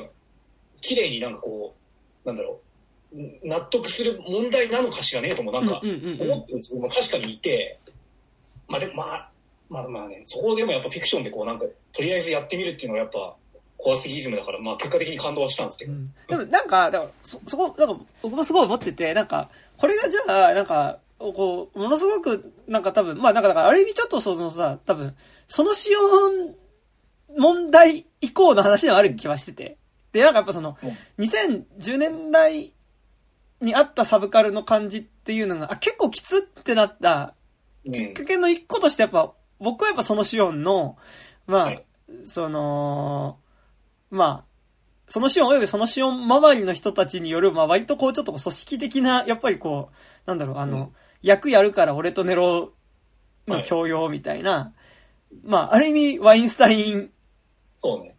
もん、あれってさ、だからさ、何、あの、何、あの、ジャニーズ問題におけるさ、うん、何、あのメディアお前そんなん全員知ってただろみたいうんうんなうん。のがさ、割とさ、何、小規模、小規模、まあ、あれに比べたら小規模だから映画界でも起きてるわけじゃないですか。そうですね。おさんってそういう感じだよねってみんな知ってたろみたいな、なんか。で、で、なんかしかもさ、みんな知ってただろうのみんなの中にさ、割と自分ももうちょっと近いところでいたみたいな感じがあるっていうのが、やっぱすごい、てかなんか今ここまで怖すぎな話をしてて、やっぱりなんかその、こう、ちょっと盛り上がってるミニシアター周りっていうものとなんか自分たちも学生がみたいなのやってた時に、まあなんかね、やっぱその、そのシオンとゴールデン街で飲んだみたいな話とか、やっぱ結構聞いたりとかがさ、身近なところでもあったりする中での、やっぱりちょっとそういう感じっていうか、はあったから、でなんかやっぱ、それを得た上でのやっぱり、こう、今作だったと思うし、なんかある意味、なんか今思うと超怖すぎのレストってさ、まあなんかその、やっぱある意味ちょっとこう、少し売れた映画か、ディレクターが、やっぱりその、出演者に、まあ立場を利用して性的な関係を持ってってことでもあったんじゃったからね。今考えればそうだね。うんでも、なんかって言った上で、なんか、今回の戦術会議ワールドを見たときに、なんかそれがなんかじゃあ、その、なんかサブカル的なものに対して、なんか、ややってる作品だっていうよりは、あくまでなんか怖すぎシリーズっていうものの中にあったそういう部分に対して向き合ってる話であって、っていう気はするよね、なんかね。だから、ある種なんか、これで別にその、なんだろう、社会的な、なんだろう、変革を起こそうっていうよりは、ある種なんか、儀式的な、なんかこう、うんうん。怖すぎっていうものを終わらせるときに、この一応の儀式はしとかなきゃいけないみたいな感じにも見えた。で、だしなんか、やっぱ、それは、やっぱ、なんだろう、こう、ちょうど大学生ぐらいの時からやっぱ今までやっぱ怖すぎシリーズを楽しんでた自分自身に対して、やっぱりそれはなんか、すごいこの終わり方は大事だったなっていう気は、すごいするかなっていう感じは。うん。それで言うとさ、今作の終わり方ってさ、なんか、いわゆるちゃんちゃんエンドじゃん。はいはいオカルトの森へようこそと同じの、うんうんうんなんかこう、何、マー君がさ、うわーってきて、うんこのまま世界は終わる、何、終わりました、みたいなね。終わりましたけど、なんだっけ、あの、あの薬剤が起きたのはそれからだった。はい なんかさ、なんか、なんだそれみたいな、投げっぱなしじゃねえかよみたいなはいはい思ったんだけど、意外になんかその、なんだろう、この終わり方でいいのかなみたいな。うんうんうんなんかこう、あの、確かになんかその、なんだ、呪いとかの権下となってしまったものが、まあモンスターとなり、世界を最悪で飲み込んでいくっていう終わり方しかもうないよな、みたいな。うんうんうん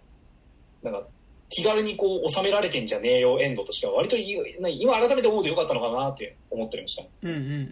んうん。で、なんか、だし、なんか、ある意味ポジティブな意味でのリングシリーズのラストっていうかさ、あ、もうね、うんだからさ、赤い女とかさ、もうさ、なんだろう、その、なんだろう、被害を受けた挙句、その、なんだろう、ある種音量になっちゃうのって、まあ、呪音とかとも結構つながるわけじゃない？なんか、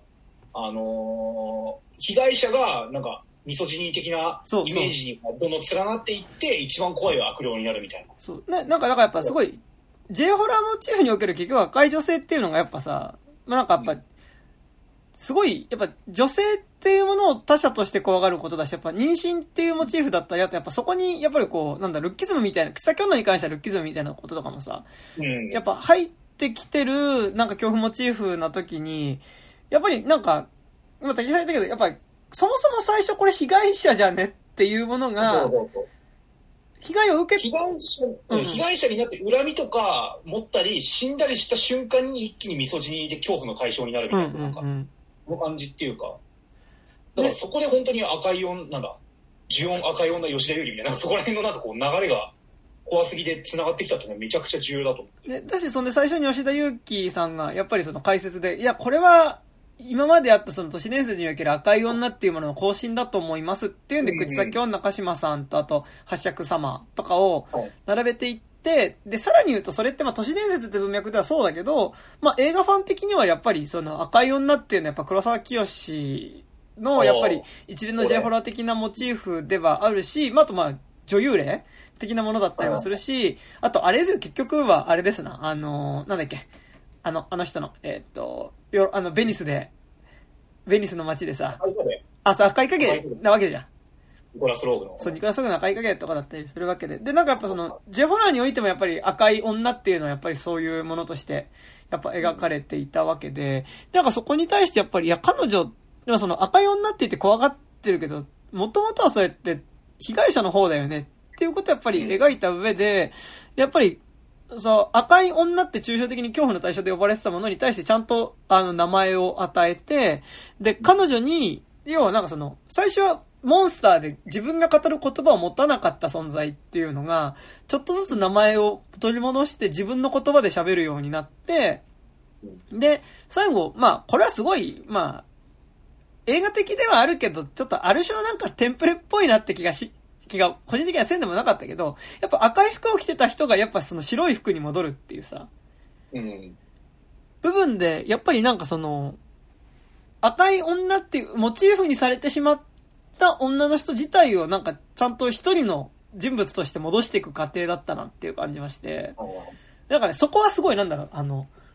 もうこれかリングバースデーですよ。あ、リングバースでそんな話なんだ。リングバースデーだからその、貞子がいかに貞子になったかっていう、あ話仲間由紀恵そう、仲間由紀恵が、なんかその大学の演劇サークルの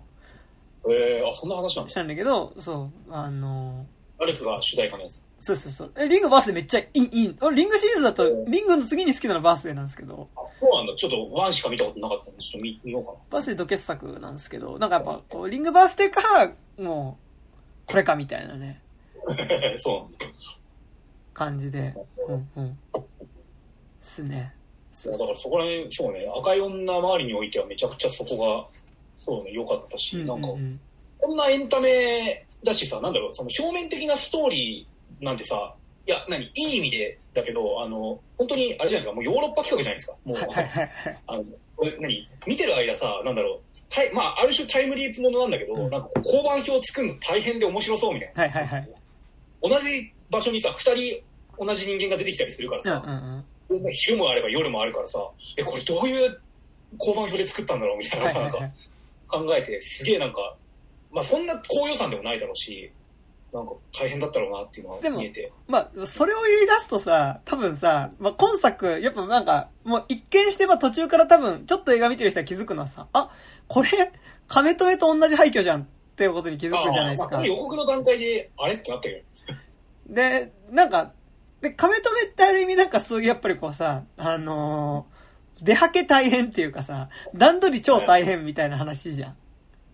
まあ話自体がそうだから。でなんかそれで言うと、今作はなんかやっぱよりその高度なことをさ、その全編ノーカットですみたいなことを一応曲がりなりにも目打ってやるっていうのはさ、まあ意図してないかもしれない。でもあそこ自体がすごい魅力的な廃墟だからってねめっちゃあると思うけど、でもなんかやっぱある種カメ止めへの挑戦って感じがしたよね。なんかね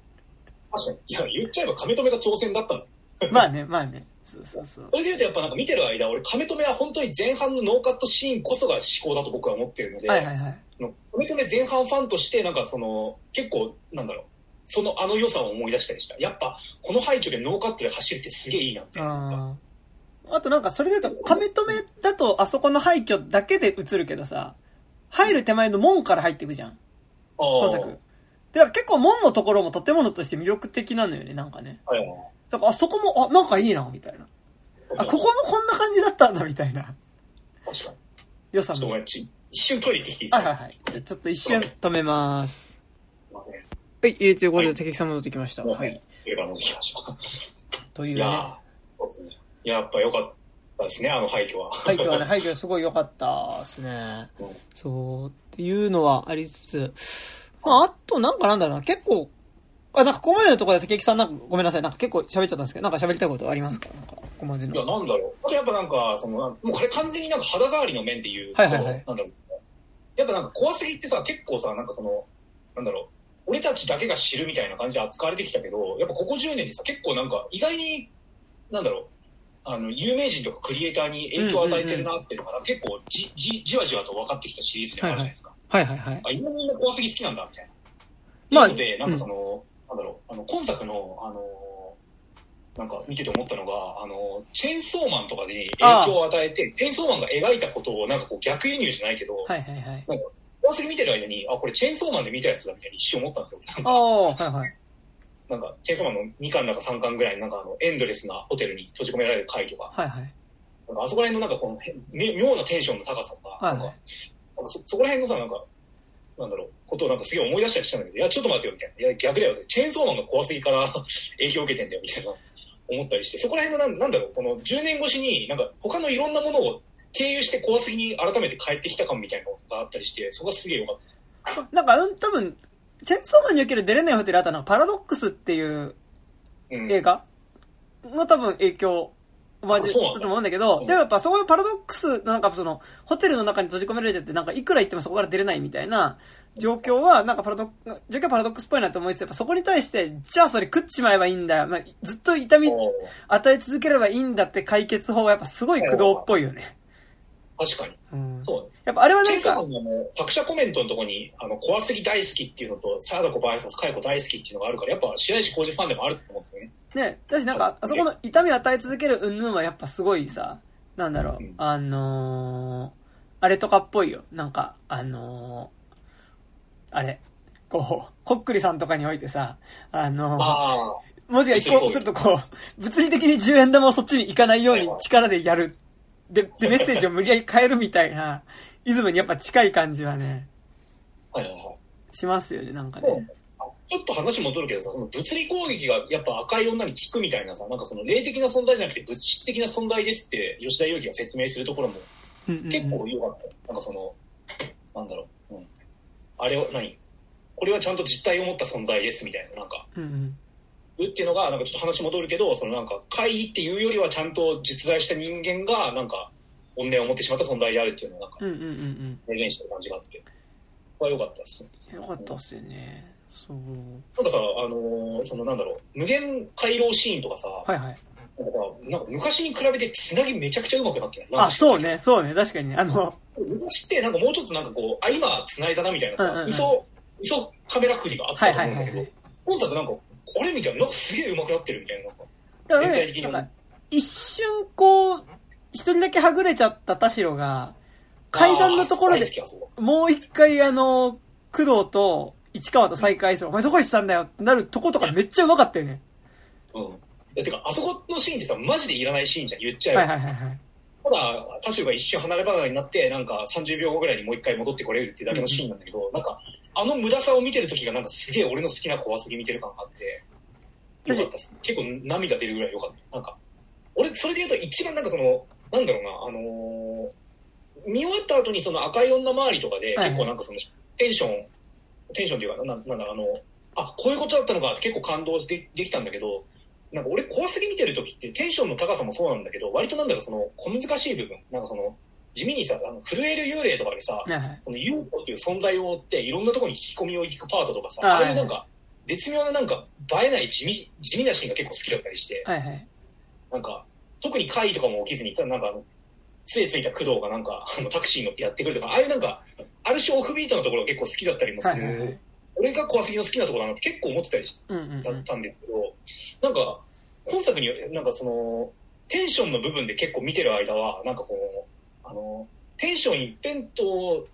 の怖すぎと俺あんま好きじゃなかったんですよ。はいはいはい。そのあの、最終章とか。うんうんうん。だけど、今作ちょっとなんかテンションがあまりに高すぎて、それで泣いちゃうみたいなのが結構あって、一番今作でなんか好きだったのが、結構後半かな、あの、みんなで夜の廃墟をなんかもう、何？あの、全力疾走してる時に、はいはいうん全最前列を走ってる市川さんが、はここ段差ありますってなんかいちいち指摘するところが、いや、なんか言語化はできないんだけど、なんかすげえ感動しちゃったよいやでも、え、あれ、あのね、ドライブ感はめっちゃあるよね。なんかね。なんか、いや、多分実際に撮影してる時とかも、暗い中での撮影って危ないから、うんうん。段差あるっていちいち指摘することで大事だと思う。うんなんかその、なんだろう、撮影の裏側が見られたっていうのもあると思うし、でも、なんだろう、あのーフィクションの中でも現実でも走ってる彼らはいるっていうので、うんなんか、ここ段差ありますみたいになんか市川がいちいち言うっていうのが、本当に感動して、あそこ僕の今回ベストシーンです。いやいやいやいや。いや、よかったですね。うん。あと普通になんだろう、あのーあれですよ、玉尾さん？はいはい。あの、玉尾さんが、あの、なんだろう、いや、来るとは分かってよ。はいそういうことやるとは分かってたけど、あの、今、あの、これを見てるみんな、みたいな。はいはいはいはい。二人のことを思って祈ってくれっていうのも、はいなんかそんなのやるのは絶対分かってるし、今まで、今までやったかななんか今までもプリキュアですよねあったと思うけど、いや、プリキュアですよね。分かってたし、けど、普通に号泣しましたよ、劇場で。なんか、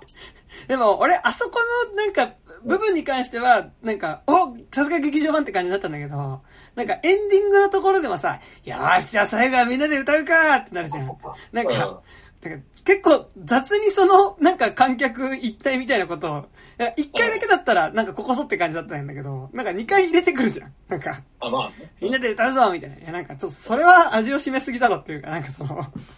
いや、そんなこと分かってるんですよ。なんかもう味しめてるし、そんなことやればみんな盛り上がるのは知ってるから、俺はそこでは別に盛り上がらないかなと思ってたんだけど、結構なんか初日夜にあのピカデリーのでかい劇場でそれ見た時に、はいはい。本当になんかもう涙が抑えられなくなって、あ、でも、まあ、まあ、それでもさ、プリキュアの映画なんてさ、一、はいはい回しか見たことないけど、うん毎年見に行ってもさ、なんか劇場にいる子供たちがさ、頑張れって言うと泣くじゃないですか、うん大人は。まあ、泣くよなっていうのがありましたね。でもさそれって俺初めてピカデリー、新宿ピカデリーの一番スクリーンで見たのが、うん怪奇ワールド怖すぎになった。え？初めてあそこのスクリーンで見た。新宿ピカデリーは結構何回も行ってんだけど、一番スクリーンで見たこと今まで一回もなくて。マジで？そう俺が多分一番行ってる劇場だぜ。マジで？そう。な、なんで？うんえ、新宿で見るときってどこが一番多いえ、でも、あるピカデリーもだけど、まあ、あと、でもピカデリーと東宝シネマズが、あとバルトナイン結構は、もう均等にシネコンだと行くかな。なるほどね。え、でも、そうなんだね。なんかその、ピカデリーってあれかな？あんまりその、なんだ、大対策映画を見てなかったの？でもな対策見るときね、東宝シネマズ行きがちかもしれない。ああ、じゃあそれでだ。うん。で、で言って怖すぎ対策じゃないのにあそこでかかってるっていうなんか異常な状況なわけだけど、うんそう。ピカデリーのスクリーン1なんて本当にだってインターステラーもあそこで見たし、あ、そうなんだ。もうだほぼあそこで見てるかな。あとなんかまあ、あの、アニメ系だとやっぱファン、大ファンのアリアの特集上映とか大体あそこでやってたし、うん。うん、なんか多分声の形とかもそこで見てるし、なんか、うん、大体あそこだな。あの、あ新海誠系もそこで割と見てるし。へえ。そう。そっか。まあ、初めてでしたね、あそこはうん。だったんですけど、そう。で、なんかやっぱ、でも、上映始まって2週間後ぐらいに見たから、まあ、あれだったんだけど、やっぱそこそこやっぱお客さん入って、かつやっぱなんか、終わった後のなんかやっぱ、みんな怖すぎ好きで見に行ってる感じってのはやっぱすごい良かったよね、うんなんかね。ああ、そう、まあ、好きじゃないと見に行かないもん。マジ あと多分、好きじゃないで見に行ったら多分結構怒る気はするんだよね。なんかあの、今までの怖すぎシリーズを見てきて、なんかあの感じになんか慣れてるから、なんかすごい楽しいけど、いきなりあれだったらなんか安っぽいし、なんか変に内輪乗りだし、なんやねんこの映画って感じはする気がする。うんそう、あ、初日からかわかんないけど、マジで老若男女だって。なんかその、なんかさ、うんなんかあんじゃん。なんかその、あアート系の男女が来る映画だなとかさ、はいはいはいなんか、服装とかがマジで豊かすぎて、うん家族連れとかもいたし、マジ？よくわかんない。すごいね。うんそっか。なんか本当にだからニコ生とかでなんか流行ったらこんななるんだみたいな。なんか、うんだからそういうとこも含めてやっぱすごいサブカルとかちょっと若干のアングラカルチャーから出てきた映画だなって感じはすごいするよね。うん。うん。あと、ついでに、個人的にやっぱり今作、あの、まあ、ベタだけど、やっぱ、たまもちゃんの持ってる鉄パイプにみんな捕まってジャンプするところは、やっぱすごいちょっとこう、ワンピース的な良さがあったよね。なんかあの、チーム感、チーム感っていうか、やっぱ徐々にやっぱ仲間増えていく面白さがやっぱ今作一本の中であってさ、やっぱり、え、あのさ、なんか、なんかに捕まってみんなでジャンプするなんかなかったっけ有名な作品で。やっぱ俺は、なんかあれはすごいハンターハンターのグリードアイランド編におけるアカンパニーっぽいなって思ったけど。え、アカンパニーはでもさ、別に。あの、同じ近くにいればいいだけだけどね。そうそうそう。ポッターとかじゃなくて、一個のなんかその、それこそ杖みたいなのに捕まって飛ぶって、な、なんだっけな。ポッターとかじゃない？ハリーポッターかなハリーポッターのあれかな ?4 から出てくる、なんか移動装置みたいなやつだっけいや、リディキュラスだっけ？違うか。あっけなんかあの、あれだよね、あの、最後、炎のゴブレットがそれになってて、そうそうそう。もう、ボルデモートのいるとこに飛ばされちゃうやつ。なんかね、すごい、でもあの、なんかやっぱ、要は途中からたまもちゃんだったり、あと赤い女っていうのがさ、まあ、ちょっとずつこう、仲間が増えていくわけじゃん。なんかあれはすごい、ちょっとこう、やっぱ、まあ、まあ、言うて怖すぎ、割とやっぱ後半の方行くと、やっぱ少年漫画的な面白さでもあるんだけど、やっぱりあれって。なんか、やっぱそれの極北って感じがしたし、実はなんかやっぱ白石工事ユニバースでは割となんかその、ちょっと若干2.5次元目のある、あの、スーパー超能力者っていうのは割と出てきがち。それこそ、あ、そうね。まあ、若屋以降めちゃくちゃね。ね、ね、ネオとかさ。あ、まあ、あ、そうか。カルトから。うん、ね、カルトのネオとか、あとまあ、オカルトの森へようこその、なんだっけ。七しそう、七しさんとか。七しがすごいさ、なんかあの、あんまやったことないけどさ、なんかあの、そういうゲームのキャラっぽいよね。なんかあの、うん。し、で、あと、なんかなんだろう。まあ、こ今作におけるたまもちゃんとかさ、いるんだけど、うんでもなんか実は、怖すぎシリーズでその、ちょっと2.5次元目のあるうん。霊能力者って実は出てきてなかったじゃん。確かにそうか。あの、真壁先生とかは俺すげえ好きだったけどね。で真壁先生は2.5次元目はないじゃん。うんてかなんか、割と怖すぎシリーズにおいては霊能力者、割とちょっとリアル路線っていうか、確かに。そうね。で、また、でだけどやっぱそれ以外の先それこそ貞子 VS 佳代子におけるあ安藤正信と、あ。あとなんかそれと一緒にいたちっちゃい女の子とか、なんかあっこら辺はなんかすごい2.5次元目っていうか、うん。な感じのある霊能力者って出てたんだけど、やっぱ、それが今作満を持してやっぱ玉もちゃん出てくるっていうさ。ただ、たまおちゃん演じてるのがやっぱ、4と超コア2に出てる、えっ、と、桑名りりえさんっうんうんうん。ていうのが、なんかもう、ドストレート白石浩二女優がやってるから、うん。これもやっぱ、熱いっすよ。まあノリノリでしたね、しかもね、今回ねう。んすごい良かったですね。そう。でもあとなんか今作、なんか言うてやっぱなんか、やっぱ、なさっきも言ったけど、ちょっと多分、怖すぎファンじゃないとチープだなって思うところはもちろんあるとは思うんだけど、なんかやっぱなんか、心霊現象描写は結構、ここぞってところは抑えてるなって感じはしてて、はいはい。なんか、やっぱあの、最初の投稿映像シーンで何か金属がぶつかるような音っていうのが結構何回もするわけだけど、で、それが後半軸超えるパートになってくると、それが要は黒い駆動が、まあ、闇駆動がナイフを、こううん、鉄の、こう、手すりのところにガーンってぶつける音だったっていうのが、うんカンカンカンって音がそそうだってことがわかるじゃないですか。なん。かやっぱあれってすごいこう、同じ空間の中に別の次元が入り込んでて見えないんだけど、その別の次元が作り出してる、音がしてるっていうことを、あのーやってるなと思って。だからその、最初に起こってた怪現象に対して、実は後半に行って時空をジャンプするっていうことをやる中で、要はこれって時空同士が重なってる、だから鳴ってた音だったんですって、最初にはよくわかんない怪現象だったものが、ちゃんとその、奇妙な仕組みによってちゃんとそこの理屈が説明されるっていうところが、まあすごいいいなって、なんか心霊描写としてすごいいいなと思ったのと、あとやっぱなんかあの、異世界にいる状態で電話をかけると、それが奇妙な言語に変更、あの、変換されてしまうっていうところの描写とかはなんかめちゃくちゃいいなと思って、確かに。あれいいよね。で、なんかやっぱありそうでなかったよね、あれね。うん。確かになんかその類似するものをなんか想像したんだけど、あんまり、うん。あ、でも、あれか、木更木駅とかってなんか文字が変になってるとかなんかあったっけ、そんな。あったっけ？うんでもなんかそのなんだろう、その翻訳みたいな感じでさ、うんうんうん。あっちからしたらこっちが異世界だし、みたいな、なんかそういうのあんまなかったよ。うんで、なんかしかもなんかやっぱちゃんとそれが音声で聞聞かされた時に、なんか、うんそれ聞かされるシチュエーションとしてはもう全部終わった後に聞かされるからそんな怖くないんだけど、うん。でもなんかやっぱちょっとすごいこう、不気味なものとしてちゃんとちゃんと聞こえるようになってるっていうのは、なんかすごいいいなと思ったし、なんか、やっぱ全体的にちょっとやっぱチープさはあるんだけど、やっぱその、要所要所での心霊描写だったりとか、なんかディティールがなんかちゃんとリアルな感じがするっていうのは、やっぱなんかこの作品のうん、すごい、やっぱ、ちゃん、だから、もちろん怖すぎファンだからここでの怪現象が多少チープな映像でもなんか乗っかれるっていうのはあるけど、なんか、それ以外のところでやっぱ、なんかちゃんとディティールディティールはそう見える、なんかそういうリアルさがあるから乗っかれるっていうのはあるなっていうのはうん。思ったっすね。まあでも、その、なんだろう、怪現象とか、なんかあの、なんだ、時間、時間軸のなんか設定とかってもう、もはやなんか上田誠脚本かよみたいな感じのが先に来ちゃってる。なんか、そこでそんな頑張る必要あるのかとは思ぶっちゃけ思ったけど、あー今面白いんだけど。うんそう、だからなんか、いやでも、それで言うと、あの、なんだろう、あの、えっと、途中さ、なんかすげえ、なんか、長い一本道の行動みたいなところをさ、歩いてる時にさ、はいはい。その投稿者3人の過去のなんかその性加害のトラウマみたいな音声がフラッシュバックしてるシーンあんじゃん。うんあそこでさ、最初の霊能力者の鬼村さん、うん鬼村さんがさ、後ろ振り返っちゃダメだうん前を見るんだっていうところは結構良かったですね。鬼村さんさ、なんか個人的に鬼村さんハイライトそこじゃなくてさ、なんかもう最初自転車で来た瞬間が一番なんか良かったよね。確かに。なんかまああの、後半のやっぱさ、怪現象起こり始めてからさ、これおかしいよ。これおかしいって。って、で、どうしたんですか？いや、だからさ、これおかしいんだよ。っていうさ、その具体的に何がおかしいのか教えてくれないっていうところでさ、あ、こいつダメだってなるよね。やっぱなんかその、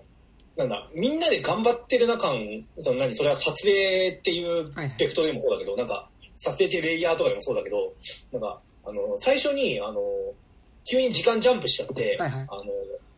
何敷地内に、あの、建物の敷地内に入ってさ、一回バックして出ようかって言ってたらさ、もう一回、何建物の入り口に車が正面向いちゃってるみたいなさ、ああ、あれ良かったね。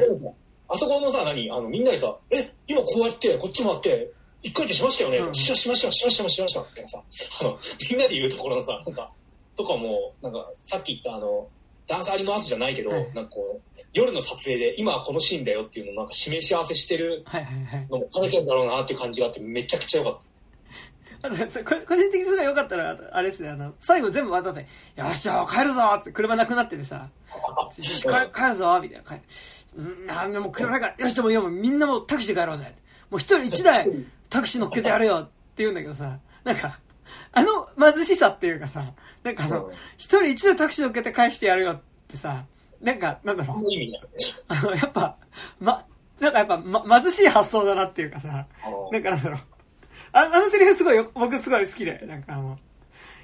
こう、やっぱなんか、本当にお金ある人はしない発想だろうなっていうかさ、あやっぱ普段タクシー乗らない人だから出てくる発想っていうかさ、確かに。そういうなんか、全然違うやっぱ僕はあの、大森成功におけるやっぱコンビニで一番高いアイスでエロいことをしように近い、なんか感じっていうか、なんかコンビニで一番高いアイスがなんかこう贅沢の上限っていうかさ、感じ。なんか、ああ、しもう、全員タクシーで帰ろう。もう一人一台帰っていいよ、みたいなさ。なんか、あ、なんか貧しいみたいな。うんついでに俺、あそこのさ、なんか、後半ですげえいろいろ軸飛ぶんだけど、なんか最後戻ってきたら車がなかったことに関して、あ、でもそっか、過去に追いできたからですね、みたいなさ、なんか、セリフ上ではそう言われるから、あ、そうなんだって思ったんだけど、俺全然あの理屈よくわかってない。俺もよくわかってない。なんか、あの、そのタイムリープのなんかさ、何、理屈とかも、タイムリープっていうかなんか、時系列の理屈とかがさ、なんか全部、パッパパッパとセリフだけで説明されるからさ、うんなんか見てる間、おおそういうもんか、みたいうんな、なっちゃうっていうのある。そうですよ、この時間はまだここに来てないから、みたいな、なんか、なんか、え、あ、そう、なんか分かってないけど、まあそうなんだろうな、みたいな。うん。だから何？過去を改変したことによって、あのクルーが、この廃墟に来る必要もなくなったってこと？うん。いや、なんか、だから、撮影者もないみたいな。だから途中から、なんかそれを真面目に考え始めると多分分かんなくなるなと思ったから、考えるのを僕はやめました。まあでもね、まあそそういうとこいちいちなんかこうセリフだけでパッと指摘する回収するの好きなんだよね、なあ、竹木さん好きだよね。そうそう割と。そう。ね。なんかその、何、観客にとってはどうでもいいかもしれないけど、はいはいなんかこの、一応作者的にはなんかここで辻褄はちゃんと合わせてますよっていうのをなんか表現せざるを得ない瞬間みたいなの俺割と好きで、うんうん。そこはすげえ好き。いや、よかったですよね。あ、あとなんか細かいことだとやっぱあの、闇駆動が出てくるときに毎回なんか鉄のボールみたいなのが飛んでくるっていうのもなんかすごい良かったなと思って、なんか。あれなんかよくわかんなかったね。あれなんなの？あの鉄のボールは。え、わかんない。なんか俺、さ、最初、なんかヘルメットを投げてんのかなって思ってたけどでもなんかすごい音軽いじゃん。なんか、はいはいはい。大きさとしてはボーリング台ぐらいだけどさ。うん。だから、業務用のトマト缶とか買うとああいう音するよね。あの、トマト缶食った後の缶落とすと。ぜ絶対別に業務用のトマト缶投げてんじゃないと思うけど。うんうん。あれもなんか、なんかの、何？悪の概念なんだろうなとは思ったけど、うんうん。なんか具体的にだからあれが何なんだか全然わかんなかったけど。うん。でもなんかあの、出てくる前に最初やっぱ、ああの音とあれが飛んでくるってところから始まるっていうのはなんかすごい、なんか、多分、はい闇駆動だけで出てくると言うて、ただのブルータルジャスティスでしかないしさ、うん。マスク外すと工藤だからさ。そうね。で、工藤さんって別に怖い顔じゃないじゃん。まあ、まあ、初期たけしみたいな顔ではあるけど。でも、初期たけしにある狂気の感じはなんかないじゃん。ああ、まあまあまあ、そうね。で、なんか親しみやすい顔な気がするの、僕僕としてはね。なんか、なんか結構マスク外して工藤さんだと、言うてやってることがあれでもさ、なんか、まあ、えまあ、そうじゃんみたいな感じになっちゃうんだけど、なんか、でもあの、なんか最初にその黒い玉がカンカンカンって飛んでくることによって、なんか、ちょっと不気味さは担保されてた気がするんだよね。うん。そまあ、そうね。う。うん。まあ、だから、その、さっきも言ったけど、なんか唯一なんかその、引っかかるところといったら、なんかその、なんだろう、男性のなんかその、なんだ、加害性みたいなのを、なんかこう、なんだ、あの、具象としてなんか一個にギュッとできるものではなくね、それもっていうのはうん、うんあるにはあるけど、まあ、さっきも言ったけど、なんだ、儀式師として今作でやっぱそれをやらざるを得なかったっていうのはめちゃくちゃわかるうん。そうっていねう。。うん。だし、まあなんかその、だ、男性のそのなんか嫌な感じみたいなのを凝縮した時って、あんな悪魔みたいなものになるのかっていうかさ、あ、そうねなん。かもうちょっとなんかその、自分により似通ったところっていうか、うん。があるものになるんじゃないかなっていう気はすごいしたよね。そうねうん。だって、そんなさ、凝縮できるなんて言ったら、それなんか、キリスト教とかと言ってることと同じになっちゃうなんかその、ん。悪っていうものをなんか悪魔とかに象徴させて、いや、そうじゃねえだろ、みたいな。なんかいや、だからでも、だからこそそれを工藤が倒すんじゃなくて、なんか工藤が倒しちゃうとそれってなんかさ、自分の中でこれで悪い部分はもう消しましたみたいなさ、うん。はい、今、僕の中の悪い部分は、はい、僕が消しましたになるけど、うんいや、そ、そうじゃなくて、それを被害しされた側の方がちゃんと殺すっていうことが大事だったかなっていう気はねうん。なんか、その、うん、って感じはしたかな。うんうん、したっすねだか。らそういう意味でやっぱだから、そのなんだろう、マー君がそれで、なんだろう、成仏せずに、あの、最後、再び世界を滅ぼしにかかるっていうのは、すげえ良かったですけど。うん。だからやっぱ、うん、そうするしかないじゃん。なんかその、被害、被害者ってもうなんだろう、ある種たたり神になるしかないっていうかさ、うん。そうあるべきだなと思った。やっぱでもハッピーなリング、ハッピーなジュオンって感じですね。うん。うん。まあそう。そうだよね、みたいな。なんか、リングもジオンもちゃんと後続作品を追ってないんだけどさ、あれはだって最終的になんかその、世界的な話になってくるんでしょ？あ、ジュオンはごめん、俺も追ってない。でリングはそう。うん。リングはてか、螺旋の方で、ほぼ、世界が終わる。ああ、そうなんだ、やっのでぱ。な、るほど。そうですね。うん。やっぱなんかその被害受けたとか、そういうなんか被害者の視点にマジで立ってちゃんと考えるともうそうせざるを得ないよね。なんかその、うんうんなんだろう、世界を滅ぼすしかないみたいな。まあ、あとはなんかその、そうしないように、なんかその、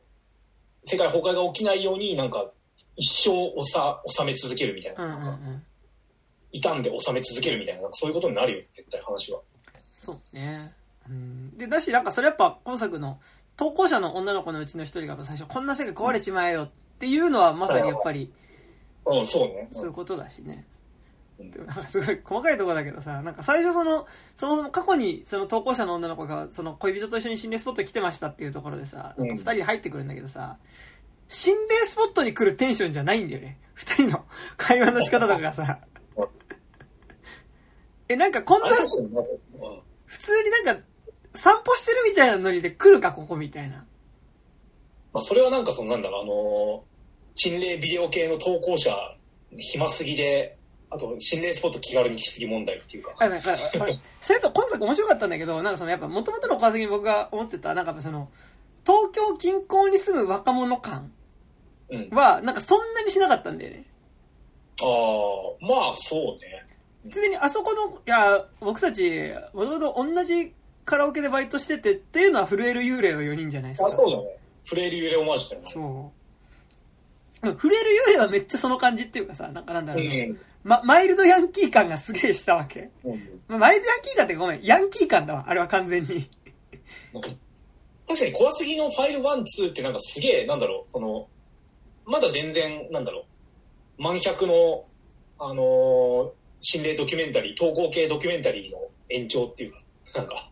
投稿者 A さんとかのなんかリアリティが絶妙にすごいあるみたいな、なんか。なんか、やっぱ、なんかこう、意外と、なんかなんだろうな、あのーだ男性キャラクター、割と暴力に訴えがちな感じとかすごい好きだったのよ。まあ好きだったでも言い方あれだけど、なんか、人食いかっぱ伝説の彼氏とかもさ、あの、恋人が工藤が除霊するためにこうさ、あの、恋人に一回こう、頬をパンってやった時にさ、あ、てめえ何言ってんだよって言ってなんか、それまでのおとなしい感じからマジでなんかこう切れるっていうさ。まあそうね、心霊ビデオってだって多分、あのちゃんと働いてる人って見ないもんね。うん。絶対に。なんか、ね、やっぱあの、あれですよ、あの、えー、新耳袋殴り込みとか見見てるとさ、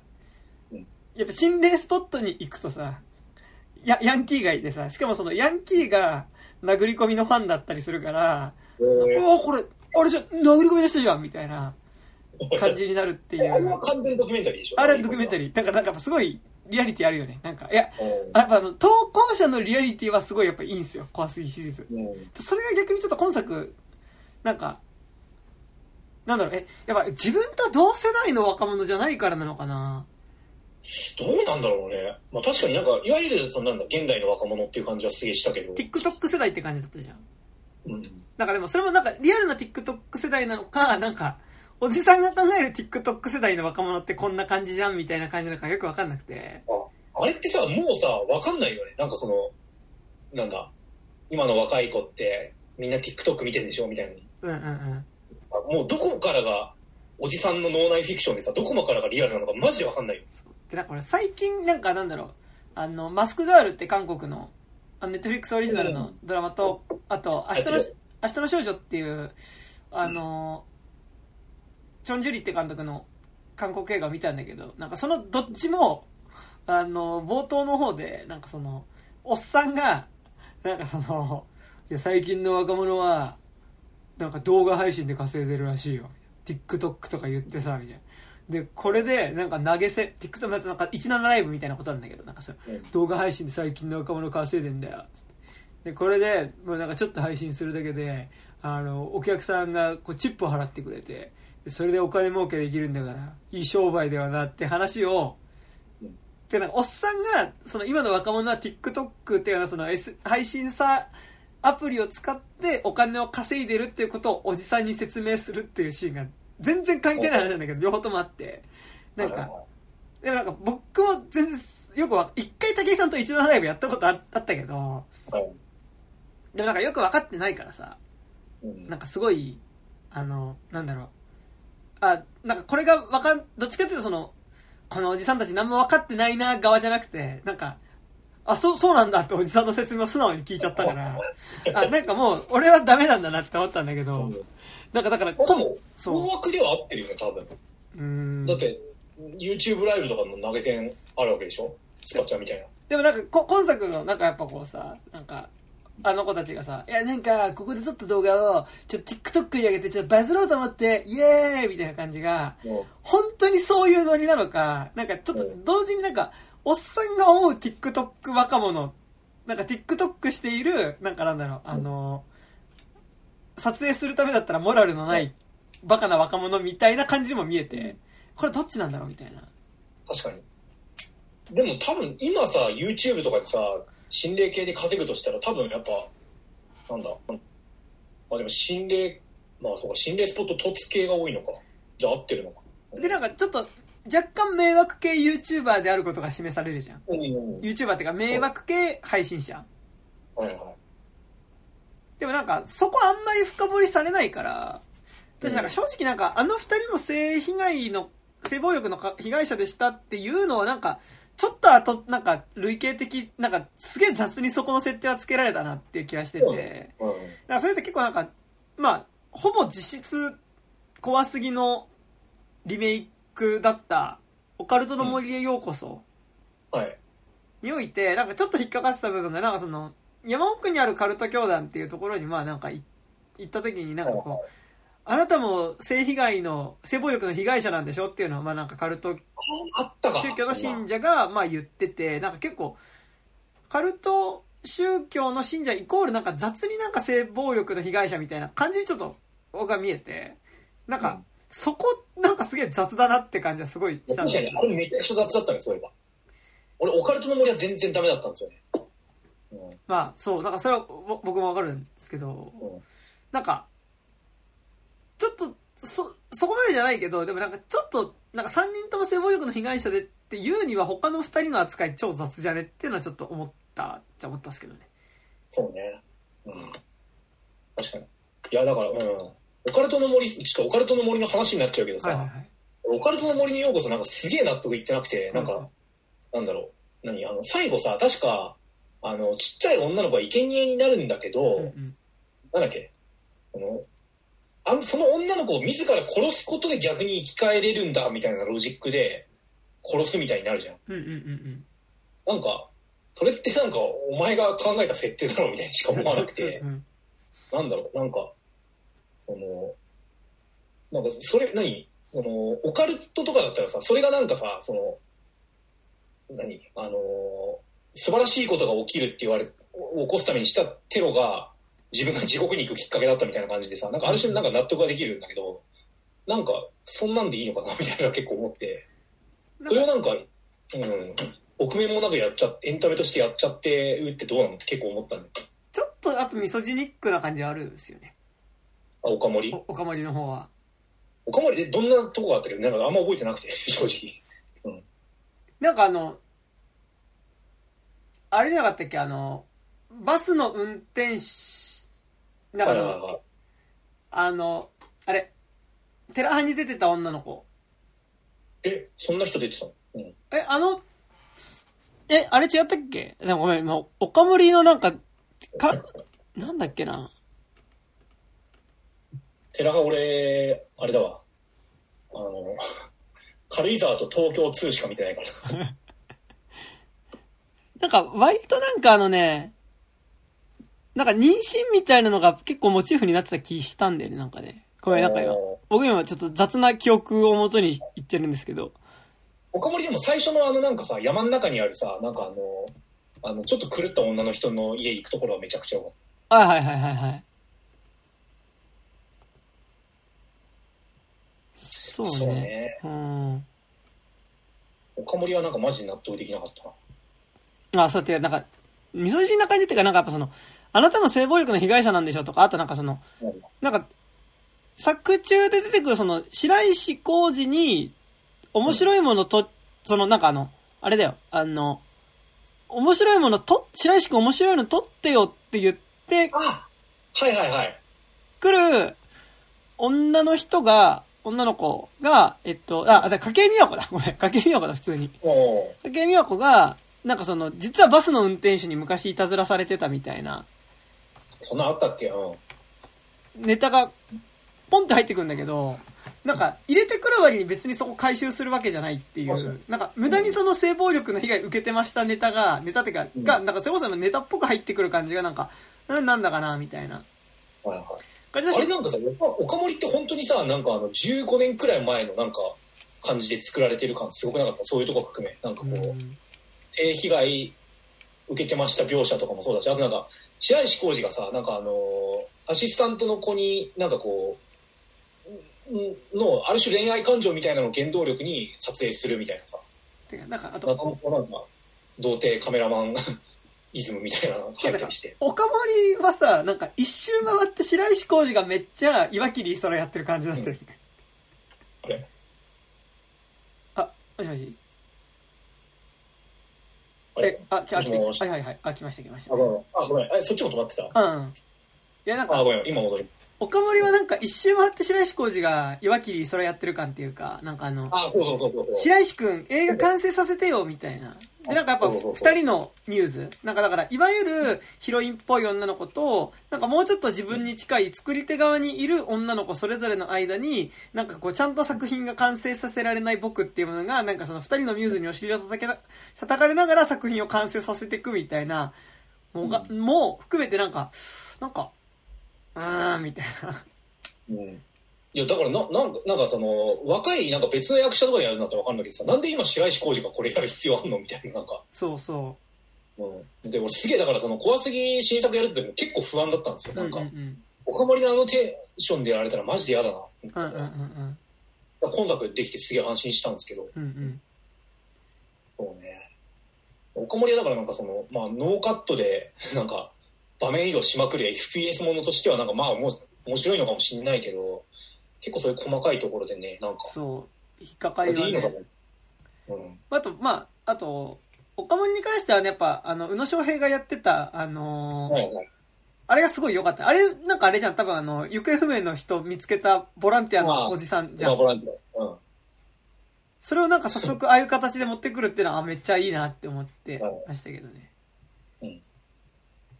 ただ、やっぱなんか、宇野昌平がなんかその、怖すぎ最終章くらいから、なんか万能何でも分かってますキャラにうんうんうん。キャスティングされすぎてて、それってさ、今作のさ、玉尾ちゃんもそうじゃん。なんかそのさ、なんかこう、理屈は分かんないけど、こうこうこうすればいいんだっつって、なんかずっと指示を出してくる人みたいなのがさ、は俺もちょっとなんか推理が欲しいのよ。うんうんなんかその、これはこうこうこういうことだから、そうかあれをすればいいんだ、みたいになんか、やってくれたらなんかちょっとテンション上がるんだけど、うんうん。全部指示してくれんじゃ。うんんなんか、なんだ、あえてこの女の子を殺しなさなきゃいけないみたいなのとかさ、なんか、はいやそんなことあるかみたいな、なんか、どんどんやってくるから、うんうん。結構なんだろう、その万能すぎるキャラ、なんか霊能力者キャラだとなんか、あんま乗れないかなっていうのは正直ある。ああ。なんか全部説明してくれるもんね。そうそうそう。だ本当にさ、なんだろう、その、あの、えっ、と、怖すぎ最終章の江野くんはいはい。なんてさ、本当になんかその、意味のわかんないことをずっとさせ続ける。まあ、その面白さのため、なんか白石浩二が、あの、無茶ぶりをさせられて、ひいひい言ってる面白さのためだけの。なんか理由でしかないわけじゃん、あれって。うん。パンツを食えとかさ、うんなんか、うんなんか、時間移動とかめちゃくちゃ簡単にできるし。だなんかそこら辺もうちょっとなんか、うん、なんか、はっちゃけすぎなくていいのかな、みたいな。あの、うんうファイル4ぐらいの、あんぐらいの霊能力でいいんじゃないかなとは思って。うんうんうんうん。まあちょっとチ、チートキャラ出てきがちですからね。なんかそ、あの、そうそううんそうなんですよね。うん。やっぱ俺怖すぎっていうか、なんか白石浩二キャラクター総選挙をやるってなったら、やっぱ真壁先生が結構トップに来る。あ、そうなんだ。うん。真壁いや、なんかそ先れ、プロとか市川とか田代とか、あそこら辺のなんかレギュラーメンバーさておき、そのなんだろう、ゲストキャラとかでいろいろ考えたときに、やっぱ真壁先生がかなり上に来る。生。あーあ、そうなんだ。え、誰ですか？わかんない。でもなんか俺、霊能力者で言うと、顔出てないけど、はいあのー、口先女に出てきた、あのー、口先女の親戚の霊能力者。死んじゃう人あれそんな。人いたっけ？うん。あのあずっとモザイク顔にモザイクかかっ田舎に、田舎に行く、そうそうそう。田舎に行くんであの人が、なんか話聞いてる時に、なんかもうイライラして、なんかおめえの話聞いてねえよってアピールで、なんか急に、あの、持ってるなんかこう巾着袋の中から耳かきを取りはじ出して、話しながら耳をほりほじり始めるっていうディティールがめっちゃ好きで、あったな。なんかなんか、俺結構あの、投稿映像がなんか出てくる人のなんか、そのディティールがめっちゃ好きよね、怖すぎよね。そうね。そこがやっぱなんかそのキャラクターの、なんだろう、なんだ、少年漫画的な展開が増えることによって失われた要素でもある。で、だからそれでやっぱ、ねそこのディティールの部分は、今作ほぼ皆無だったよね。うん。いや、そうなんですよ。まあ、かろうじて言うと、あの、なんだっけ、投稿者の男の子のなんかパジャマが可愛いとか、ああ、そうね、そう無駄ね。に可愛いパジャマ着てる。うんうんうん。だから、投稿映像の前半部分が多分結構好きで怖すぎの。うん。なんか、例えば、靴先、あと、えー、あの、例えば、人食いカッパ伝説とかもさ、うんなんか最初釣りしてる時のさ、なんか、はいはい。今日は、えっと、釣りに来てまーす。イエーイ。なんでブロガップラビデオ回してるんだよって。てか、なんかここ臭くないみたいな。てか、ちょっと、うんちょっとトイレ行きたいんだけど、コンビニまで連れてってみたいな。え、いや、ちょっと車出すの面倒、みたいな。そこですればいいじゃん、みたいな感じでトイレさんに行って。えーっと、今から〇〇のノーションを取ろうと思います、みたいな。おかしいな。なんかあの感じ、うん。うんなんだこれみたいなうん。が結構好き。はいはいはい。そう。いいですね。あの、あとあれ、なんかあの、最初の、あの、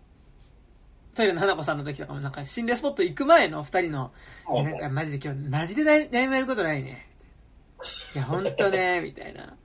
あの部屋の中でね。そう、あ、あああいうの好きだから。だからなんかう、んその、やっぱ、急に身ほじり始めるとか、ああいうディティール こそが好きなので、そう。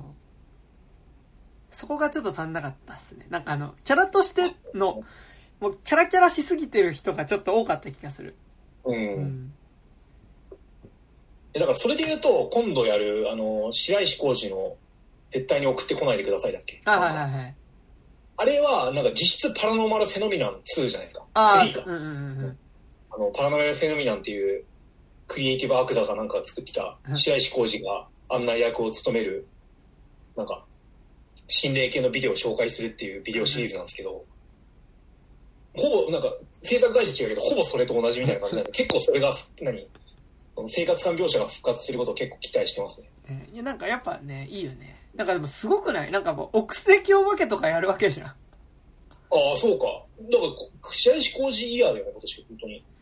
なんかでも、やっぱ怖すぎ、超怖すぎの時とかもそうだけどさ、なんか、あのーすごいよね、なんかあの、結構ちゃんとした作品も撮ってるじゃん。うん。その子バーサス結構ちゃんとした作品って言っていいのかわかんないけど、うん。まあでも、まあそれこそ地獄少女とかさ、はいはいはい。メジャーゾノファンとかね。メジャーなとこでも撮ってるわけじゃん。うん。でも同時にあの、クオリティのものも、怖すぎクオリティのものをなんか、並行で作り続けてる感じすごいよね。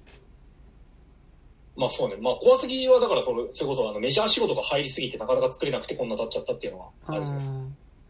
で、で、まああと間にコロナもあったりして、やっぱり超怖すぎでは続けられなかったっていうのは多分あったもん、多分ね。うんうん。そうね。そう。はい。でも、そんなとこですか？こんなとこですかね。だだすげえどうでもいい話なんですけど、なんか結構僕があの、なんか山人っていうラッパーがすごい好きなんですけど、はい。あの、もともとループジャンクションっていうグループやってた人なんですけど、山人っていうラッパーがいて、すごいなんかね、山人さんの声と、工藤の声が似てるなってことに今日、今回、戦慄回帰ワールド怖すぎを見て思って、なんか、見た、見終わったり、あ、なんかすっごい工藤さんの声、なんかめっちゃなんか似てんだよなと思って、ななんだっけなと思って、ああ、山人だと思って、えーちょっと今、終わったら聴けるように Spotify で調べとくわ。山人の君が代っていう曲があるんですけど、うん。がなんか結構、なんか、山人はなんかまあ割とドラッグとかやる系の、まあなんか大麻とかやる系の人なんですけど、はい。なんか大麻やってトリップしてスピったこと言うんですよ、なんか。結構。えーその君が代っていう曲が。なんか、その、スピった感じがすごい怖すぎっぽいですよ。なんかああ、この人が山人。の、山人。んこれかな？これ違う人かな？アルファベット、え山に、あ、アルファベットか。あ、でも山人の人は工藤人の人ですね。の、ね。あ漢字で山人表記のもあるし、あローマ字で山人表記も両方ある。なんか、あの、サブスクありがちな同じアーティストなのに違う名前で二人いる問題。なんか俺が今調べたら、あの、2008年のアルバムしか出てこない。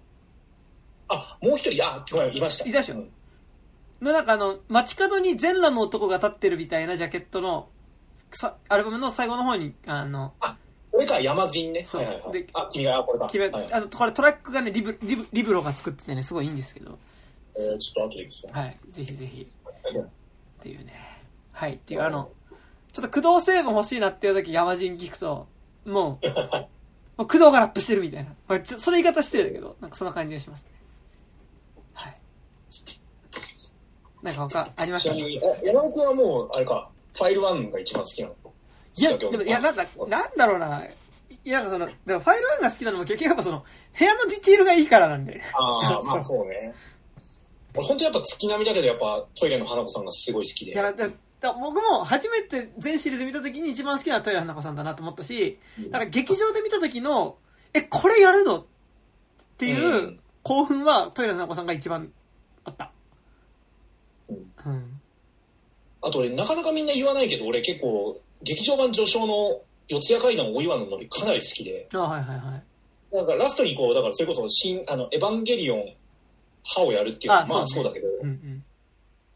そうなんだけど、やっぱなんかその、お岩さんっていう、なんかそのなんだろう、あの、モチーフ？うんうん。なんかその、お岩さんっていう階段は本当には存在しなかった創作の階段なんだけど、それが形を持ってしまったものなんだって。それこそ吉田会長が、吉田教人が説明するんですけど、なんかそれって結構なんか、怖すぎシリーズそのものじゃねえかよ、みたいな。始まったりして、結構すごい好きですね、うんうん。お岩のノリは。まあ、あとね、なんかやっぱ、そこらの、かんなんかそこまで飛躍させんのってので言うと、やっぱなんかその、触れる幽霊？はいはいはい。いや、フレールユーでめっちゃ好きだな。の、え、え、そこの尺度の話になんのこれっていううん、ジャンプのさせ方は超良かったし、やっぱりあそこの先生の、うん。呼んでるよ、あじゃあ、え、行くよっていうのとかすごい好きでしたね。ああ、れ俺やっぱフレール幽霊で一番好きなシーンは、なんか、すべて終わった後に、あの、なんか新宿にあるなんか病院の外観が映って、うん向こうから市川さんが歩いてきて、うん工藤さんどうでした？って言ったら、まだこのシリーズ続けるぞって言ってますっていうので、今もう、もうなんかコワすぎファンとなった今だと、あそこでもうな号泣。いや、いいっすよね。うん。だってあの時点でさ、コワすぎってさ、なんかその、どの程度流行るかなんて全然わかんなかうんうんったじゃないですか。あの、二本撮りだから、ワンとツーって。なんかそこでなんかあの、ね、エモい言葉を残すってすげえいいなと思って。私そっからのストーリーの冒頭で、あの、病院を失踪した工藤がタクシーでやってくるとかです。で、あれ結構かけっちゃかけじゃん。なんかその心霊ビデオなのにちゃんとストーリーものでシリーズ化することをさ、前提とした話の展開作っちゃったってさ、うん。結構かけっちゃかけじゃん。だってその要は、単体でシリーズものだけど、もうバラバラにそれだけ借りてみても全然その日、ああ、怖かったで楽しめるっていうものじゃなくて、うん。続きものにしちゃったから、うん。それってすごい賭けだと思うんだけど、ね、なんか、すごいよね。うんで触れる幽霊、でも俺だから、うん。こうまで出たところで初めて見始めたんだけど、はいはい。その当時まだだから、ツタヤとか全然あって、うんなんかその、やっぱないんですよ、怖すぎって。うんあんまツタヤに。うんあるんだけど、全部揃ってるがないよね。1巻と3巻だけ置いてあるとか、なんかそんなんばっかだったの。だからなんかその、ツタヤの在庫管理システムで、特になんか2巻が全然置いてなくて、うん。あの、千歳烏山のツタヤまでチャリ走らせて行った時とかめちゃくちゃ覚えてる。なんか。だからその、やっぱ、ツタヤ側もさ、続きものだって思わないからさ、うん全部揃えておかないんだよね、多分ね。そうなんですよ。そう。だから本当になんか最初の方から見てたのって、マジで白石浩二ガチマニア、うんうんうん。当時、マニアの人しかいなかったみたいな。ただ僕はなんか先にだから、多分なんかでも、そのとどうなのかなと思ったけど、やっぱ英検で白石浩二やっぱやべえってなってて、ああ、そうなんか超悪人ってやっぱみんな罰当たり暴力人間を見てるみたいな感じだったんだよね。えーそう。いい英検ですね。だったし、なんかだからその時の、なんか先輩の家とかなんか、白石浩二のなんかの作品で出てきてたもん。ああ、なるほどね。すげえおしゃれなマンションに住んでたんだけど、その先輩。そう。えーえ、どの作品だろう、うん、あ超俺だからそれこ、ううんん、それこそ、いやだからもう本当になんかその、今知り合ってるか、それだと山田君含め、今知り合った人なんかその怖すぎ、たどれば怖すぎから友達になった人ばっかで言ったら、ね確かに。あの、なんかその、2013年くらいかな、なんか、はいはいなんか偶然、あの、当時、なんか2005年当時は俺怖くて見れなかった呪いが面白いぞっていうのを、はいはいはい。なんか、偶然、あの、新生かまってちゃんとかの撮影してる竹内道弘さんのツイッターが、ツイートかなんかで見たんですよ。はいはいはい。で、あ、そんな面白いんだ、見てみようかな、つって見て、うん。なんだこれめちゃくちゃ面白いな、白石浩二って人かっていうタイミングで、あの、川崎最終章にも出てる金子くんと、なんか知り合ったんですよ。あ、はいはいはい。で、白石浩二面白いですね、っつったら、僕最新作出るんですよ、みたいなこと言ってて、はいはいはい。で、なんか怖すぎってやつなんですけど、つって、怖すぎなんて作品が面白いわけねえだろって思ったんだけど、なんか、見るのかったるいなと思ったんだけど、怖すぎが本当一番面白いんで見てくださいっつって言われて、ああ、じゃあ見るか、つって見始めた感じなんで。で、あの、4作目の、あ、うん5作目か。た、発狂たたりだから、うん。5作目劇場版は6作目。あ、そうか、6作目か。に、の最初投稿映像でね、出てきますからね。うんうん。あの予告映像は俺多分人生で一番見た予告映像かもしれない。マジっすか？あの、僕は怖すぎファンの金子勝というものですっていうのが始まって、はいはいあの、運命に逆らえってなと思われる。やっぱね。まあなんかやっぱ初見のやっぱ怖すぎだとやっぱ運命に逆らえってなが上がるよね。うん、上がるねう。ん。そう。あの、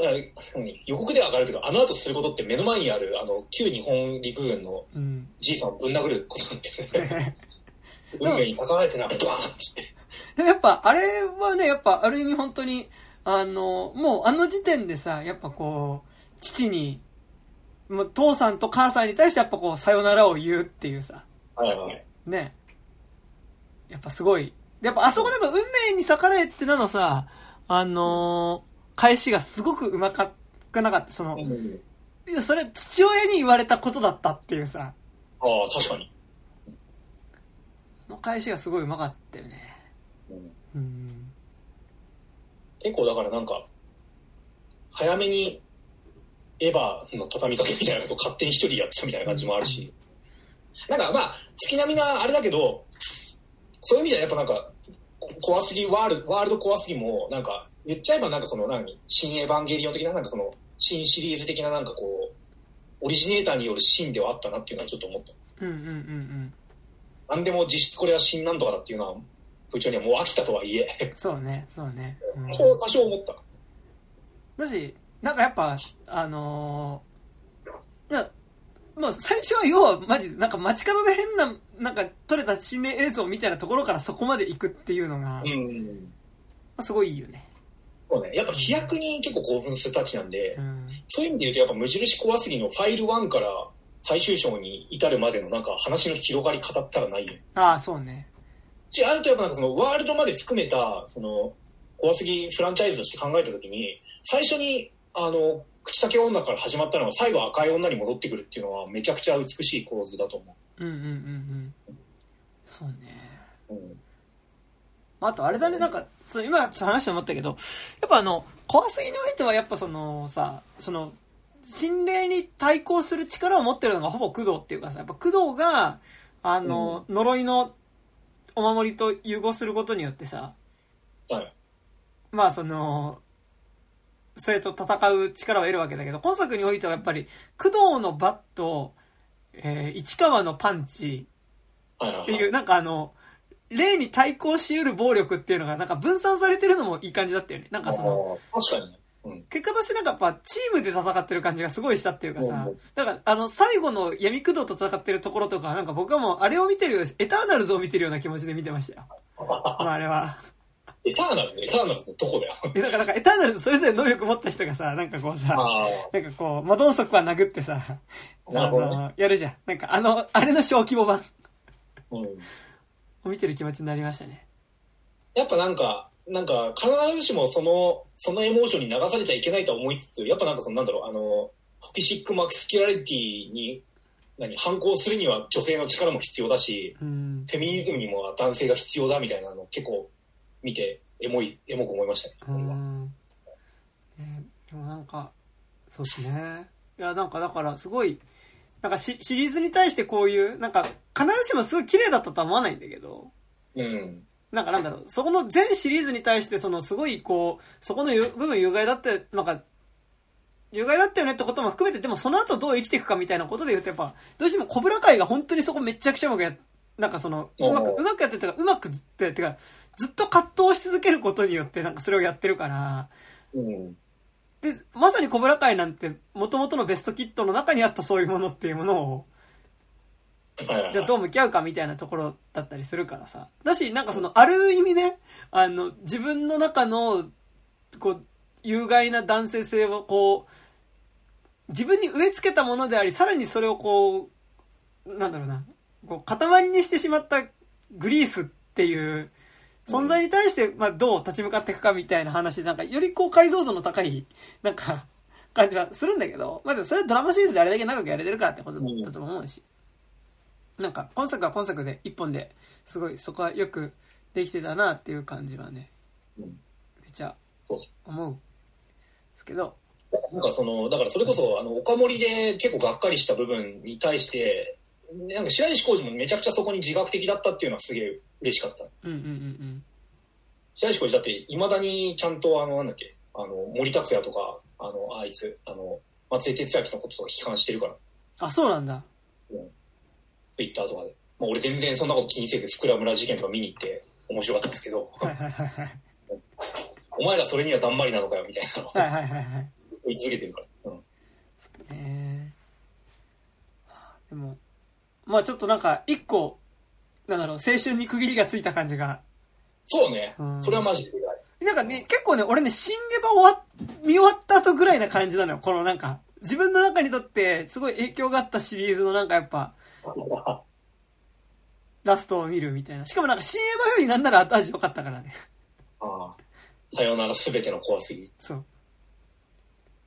っていうのが。いやーでもなんか、まあ普通になんかもっと作ってくれよとも思ったけどね、なんか。うん。でもなんかその、パラレルワールドって形で、だったら多分また作れるとは全然思うし。うんうん。やっぱなんかその初期の方にあったあの地味な、本当になんだろう。何？いろんなとこ転々としてインタビューするみたいな、ああいうのも全然見たいから。うんうんうん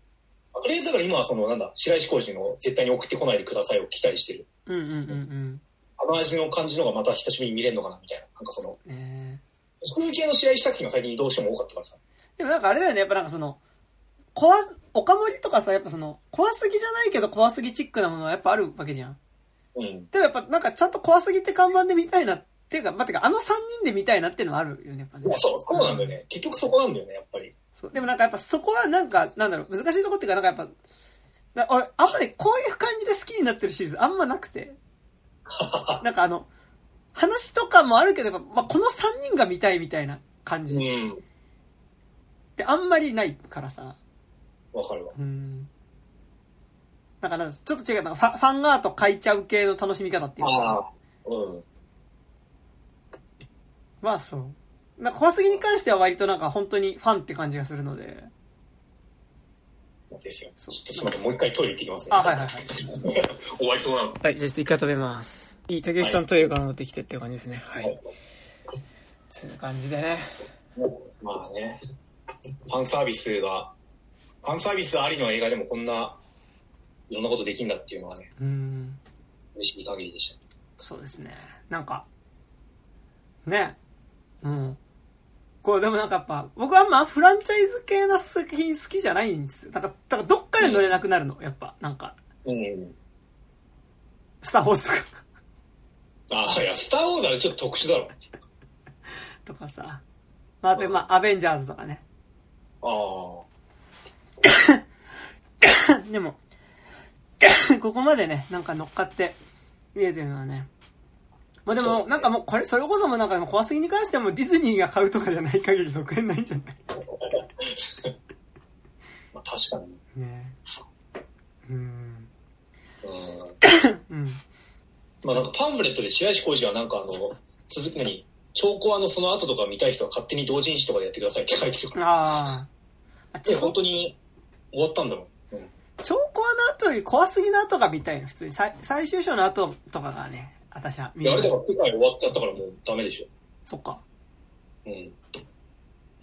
なんか世界終わらせて終わりがちだよね、本当にね。うん。うん。確かに。うん。あの、一応その無印の後って一瞬描かれてて、あの、うんなんだっけな。なんかの特典でもらえる DVD に入ってるやつがあるんですよ。はいあれだ。スピンオフのメッセージフロムザビヨンドっていうのがあって、はい。ふざけたタイトルですね。あの、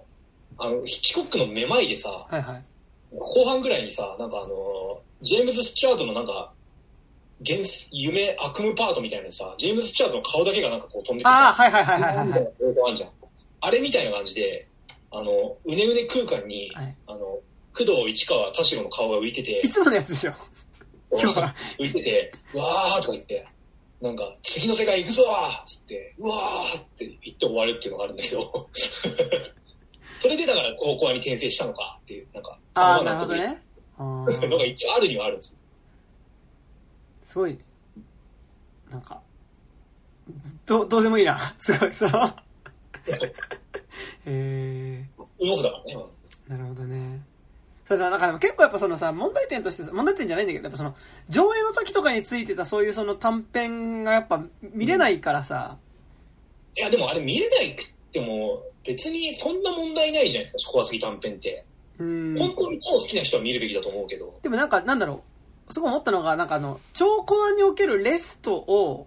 はいはい、ああ、そうね。見ないで今作を見ると結構、え、工藤のなんかその暴力性って言った時になんか急になんか闇工藤とか出てきたけど、え、なんかそんな感じだったっけっていう違和感は多分あると思う。そのこ、こまでの悪人ではねえよなっていうのはちょっと思うよ。なんかその、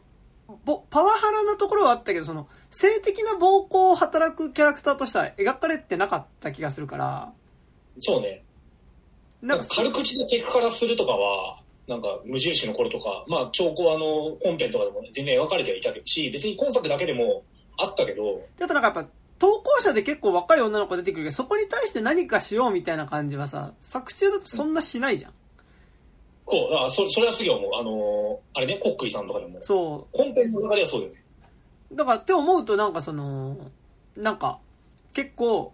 ここで、ああなたのその、こうなり得たかもしれない可能性として、やっぱ、レイプ犯として出てくるっていうのは、あれっていう感じはするよね。まあね。まあでもそれもだからなんだ、あの、エブエブじゃないけどさ、うんこういう可能性もあったんだみたいな感じで、一応今作だけでも納得できるようにはなってんじゃない？のなんかね、結構、レスト、み、レストってかなり、じゃあレストをじゃあ見るべきかっていうとそうでもない気がするんだけど、なんか、少なくとも俺なんか、レストを含めて怖すぎを、まあ、レストも別に楽しんではいないんだけど、でもなんか、含めて怖すぎシリーズだと思って見てた側としてなんかやっぱり、まあ確かにそうそうだよねっていう感じはしたから、うんなんか結構、急にここでなんか出てくるのが、実は、え、ジャイアンがレイプマンでしたみたいな感じっていうか、確かに、のび太は殴るけど、えそこまでしてたのみたいな。あ、て確かに、それは。のび太ってかあれだ、多分、じゃ、じゃりんこ知恵における鉄が、ああ、はいはいはい。鉄がすそういうことしてたみたいなうん。の、まあでもね、鉄はごめん、鉄はしてる可能性、鉄はしてる可能性っていうか、鉄は、いや、それはない、ごめん、鉄はそんなことしないんだけど、なんか鉄が、その、性、犯罪も犯してた、じゃりんこ知恵みたいな、結構嫌じゃん。え、確かに鉄は人のこと殴ったりとかするし、結構、え、なんかめちゃくちゃだけど、え、そこもなの済んだみたいな感じになっちゃうと思う。いや、そうなんですよね。なんかねまあだ、から、うん。そのショックはなんだ、なんならなんだろう、そのレストン、8年前にショックを受けといてよかった、俺は。あ、まあ。ね。あの何、レスト知らないまま今作見るとさ、いや、工藤はそんな人じゃないだろうみたいな結構なるじゃん。うんで、今でも現状超怖すぎ、いや超怖すぎ、えっと、こ戦慄回帰ワールドやるってタイミングで結構あらゆる配信に怖すぎが全部アップされてて、それは超怖すぎも、怖すぎの元々のシリーズも全部上がってんだけど、で、なんかやっぱ、間の短編は見れないからさ、うんうん。そう。っていうのはあるよね。そうね。うん。短編で言うとさ、なんか結構短編だけと、あとなんだろう、あの、超コアの、なんだ、移動中とかに語られる、あの、市川の、あの、過去。霊能力のある兄貴パなんか、あれ投げっぱなしになってますよねって、これなんかパンフレットでも指摘にされてるんだけど、そういう細かいとこもあるんだよ、実は。ね、なんかでも、スターウォーズじゃないけど、なんかどこまでカノンとして見るかみたいなとこあるよね。その、いや、スピンオフは完全にカノンでしょ。ってなるとやっぱそこ抜きでやっぱ今作のやっぱ結末っていうのはうん。ねなかなかちょっと納得しがたいってところはねあるよねなんかでさそれってあのスピンオフの、なんだっけ、あの、3作、えー、3作目のスピンオフのこのグッドバイってやつなんて、あれよ、村上ロックさんが、あの、カッパに変容して終わるから。はいはい。だからね。って思うとでもそれ、って、そんな重要じゃなくないっていうか、あの、なんかその、なんだろう、えっと、裏事情も絡んでるっていうか、あの、うん小杉ファイルさんのカッパ役をやってるスーツアクターが、ワンで投稿者やった村上ロクさん。うん。っあの、エンドロール見ないとわかんないね。それていうのも、あ、これ、オフィシャル設定でもそういう設定だったんだ。うんうんうん なんか、その、その情報っているかってちょっと思ったけど、みたいな。でもなんかやっぱ、でも言うたらでも全部繋がっていくわけじゃん。その、カッパにしても口先女にしても、やっぱ同じ事実の中で生まれてきたものだっていうところだよね。まあでもこれをこじつけて言えばって感じではありますけど。うん。っていう。うんねっていうね。でもすごいよね、なんかその、なんだろう。まあ言うたら白石浩二一人の人が考えてるさ、うん。ホラーシリーズ、ホラー、まあ、ホラード、まあ、ドキュメンタリーがさ、うん。こんななんかあの、何、設定中が湧くぐらいのさ、なんか、大人気シリーズになってるっていうのはなかなかないよ。だいぶ緩く、うん。設定中が湧くのってなんだろう？なんか、マジで超巨大フランチャイズになんないと無理じゃん。まあでもア、ニメシリーズとかさ、なんか、アベンジャーズとかさ。すごい低予算で巨大フランチャイズをやってたシリーズではあるよね、だからね。うん。うん。そこはすごいよね、本当にね。だからなんか、あの、今となってはって感じだけどさ、だからなんだろう、アベンジャーズ的な巨大フランチャイズと、ある種同等の面白さを、こんぐらいでも作れるんだよっていうのをなんか、うん。示したっていう意味ではマジで強いよ。でもなんか本当そこはでかいよね。なんかその予算なくても、なんか、話の規模としてはそれができるっていうのをやってたっていうのは、しかもちょうどね、それこそアベンジャーズより、なんならちょっと先ぐらいなんだよね。怖すぎ。いや、アベンジャーズが2010年だから、あ、そう、でもいいよ。結局、なんかあの、エンドゲームで盛り上がりのピークには行くわけじゃん。はいはい。なんか結構それを思うと、私なんかそういうその、なんだろうな、マルチバース的なこととかはさ、やっぱ先んじてやってたわけだから。まあそうね。そう。まあエンドゲームとか、あとあれか、あの、スパイダーマンノーウェイホーム以前みたいな感じか。そうそうそうそうそうそう。っていうので言うとね、なんかね。まあそうただ、俺はだから、めちゃくちゃ思ってるのは、うん最終章で、あの、オカルトの時の絵野くんが出てくるのはなんか違くねえかってすげえ思ったんだよ。あ、そうなんだ。あれはなんか、アベンジャーズ的な上がりっていうよりも、なんかあの、あれですよ。あの、劇場版、あの、銀河鉄道39に、あ、ハーロックが出てくる。ハーロックが出てきて、なんかあの、鉄郎のドラマが見たいのにもっと強いやつ出てきちゃって、はないんか。もう疲れるみたいなさ。はいはい。え、じゃあ俺たちが見てきたあの、怖すぎの5作、6作か。何だったの？みたいな。なんか、あの努力は何だったの？みたいな。はいはい、別作品が急に超人気キャラ出てきちゃったら、しょうがねえじゃん、みたいな。だから、まあ、白石漫画祭りみたいなことになっちゃってるよ、だからね。いや、そうそうそう。んあとなんだろう、あの、オカルトの絵野くんはさ、なんだろう、あの、まあ、何？現実の倫理観に照らし合わせられないって話だとは思うけど、普通のなんかさ、あの、テロを行った挙句に地獄に落ちた人じゃん。が、なんか、ね。ああいうなんかある種ヒーローみたいな感じで出てくるのか、なんでみたいな、なんか、なんか、すげえな。あとやっぱなんかその、やっぱ、刹那のエモさみたいなのはなんかやっぱ、で、出るからね、ああれはね、なんかね、あ、そっか、こっちの世界の白石くんには記憶ないんや、みたいなね。うん。でもいや、でもこいつでエモくなっていいのかみたいな問題だから。そうそうそうよりもやっぱなんかあのオカルトの一番最後にさあの何？ミミズ空間で助けてくれってやってた絵の具の俺は好きだなってちょっと思うああ、なるほどね。うん。でもなんかそこら辺のつながりの、これ一緒にしていいのかも、なんかすごいアベンジャーズっぽくね。あーそれがいい、まあねいいわけじゃないけどね。うんで、特にやっぱ最近の富になんかちょっとつながりが緩くなってる感じとかに関してはなんかすごい感じますね。最近の何？アベンジャーズシリーズのなんかちょっとこう、なんか結構さ、なんかエンドゲームぐらいまでって割となんか一本一本ちゃんとリンクしてたじゃん、なんか。はいはいなんか最近のなんか、こうマルチバースとかありになってきたから、あれそれってどうなんだっけみたいな。僕もちゃんと送ってないんで何とも言えないんですけど。俺も全然ちゃんと追ってないけどあれでしょ？あのエターナルズ何してたんだよっていうそうそうそう。問題でしょなんか、3本に1本ぐらい見てんの。なんか、アベンジャーズ新作やると。そう。はい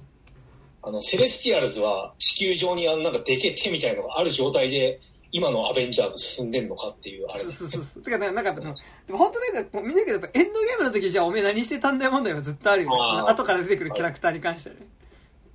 そうね。そう。っていうね。まあ、そうね。はい。はい。というところですかね。というところ。はい。はい。でもなんか、あの、戦慄回帰ワールドに関しては、やっぱり、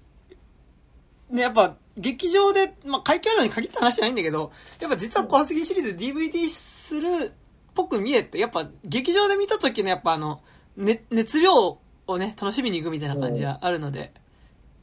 ね。あとやっぱなんか、いつものあのなんだ、あの、ロイヤリティフリー音源あるじゃん。てんてんてんてれれんとかが、あの、大スクリーンで流れてるのを見たときに、やっぱ何を見てんだ俺は今って結構なるから、で見て感動するから、劇場で見るのはすげえありだと思いやだからやっぱすごか、すごいなと思ったのがさ、要は、一番最初はアップリンクとかだったわけじゃう。ん。なんかね。言っちゃうけどやっぱアップリンクのスクリーンサイズでなんかちょうど良かった感じのうん映像なわけ、クオリティ的にも。で、ほぼそれとあんまクオリティ変わってないものがさ、そのまま、ピカデリーの一番スクリーンで流れてるっていうことの異常さそうね。はあるよね。逆に、だから、8年前よくアップリンクで済んだよあの、いや、アップリンクのスクリーン X だとしてもさ、あれだって、60人とかでしょ、入って。うんうんうん。ねいやですよ。うんうん懐かしいな。大体怖すぎの上映でチケットもぎってると、大体一人知り合いいる感じだったからね、あの時。あそうなの、うん俺でも山田君に会ったこと多分ないと思うな。あ、その時知り合いじゃなかったからか。ああ、かもしんない。うん。え奈良木くんのは来てるからね、だからね。え、奈良木くんと一緒に来なかった？あいやの、下のファクトリーでやってたイベントの時とか。奈良木君と、いやでも奈良木君となんか見に見に行ったな、なんか、どれだっけな。怖すぎ、最終章とか一緒に見に行った気がするな、う俺。ーん。うん。でもすごかったですよ。なんかその、トークショーとかがあるイベントで、なんか、やたら目立つ人が来てるなと思ったら、なんか、マフィア梶田さんとかだったか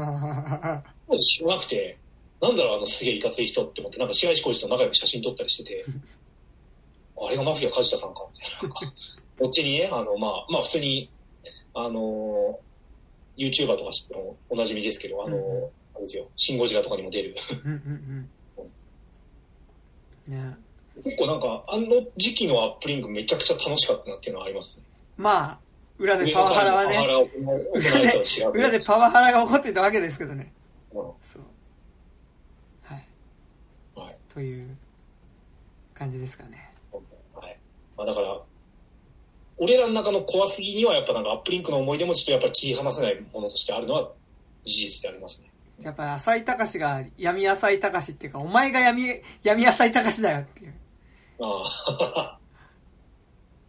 ごめんなさい。何言ってたか分かんなかった。今ごめん。浅井隆が闇浅井隆をなんか殴る映画を作んなきゃねって言おうとしたら違った。うん浅井隆が闇浅井隆だったわ。そうね。うん。だから、あれですよ、あのーアンガーマネジメント後の浅井隆が、旧浅井隆を殴る映画を。アンガーマネジメントさしたのに殴っちゃ、もうなんか、矛盾だろ。ダメだな、じゃあ。ですね。普通に社長辞めてくれればいいと思います。ああまあそうね。そうですね。はいそんな感じですかね。うん。はいはい。じゃあ、本日ありがとう私山田と、えーどうも、金内武樹でした。あ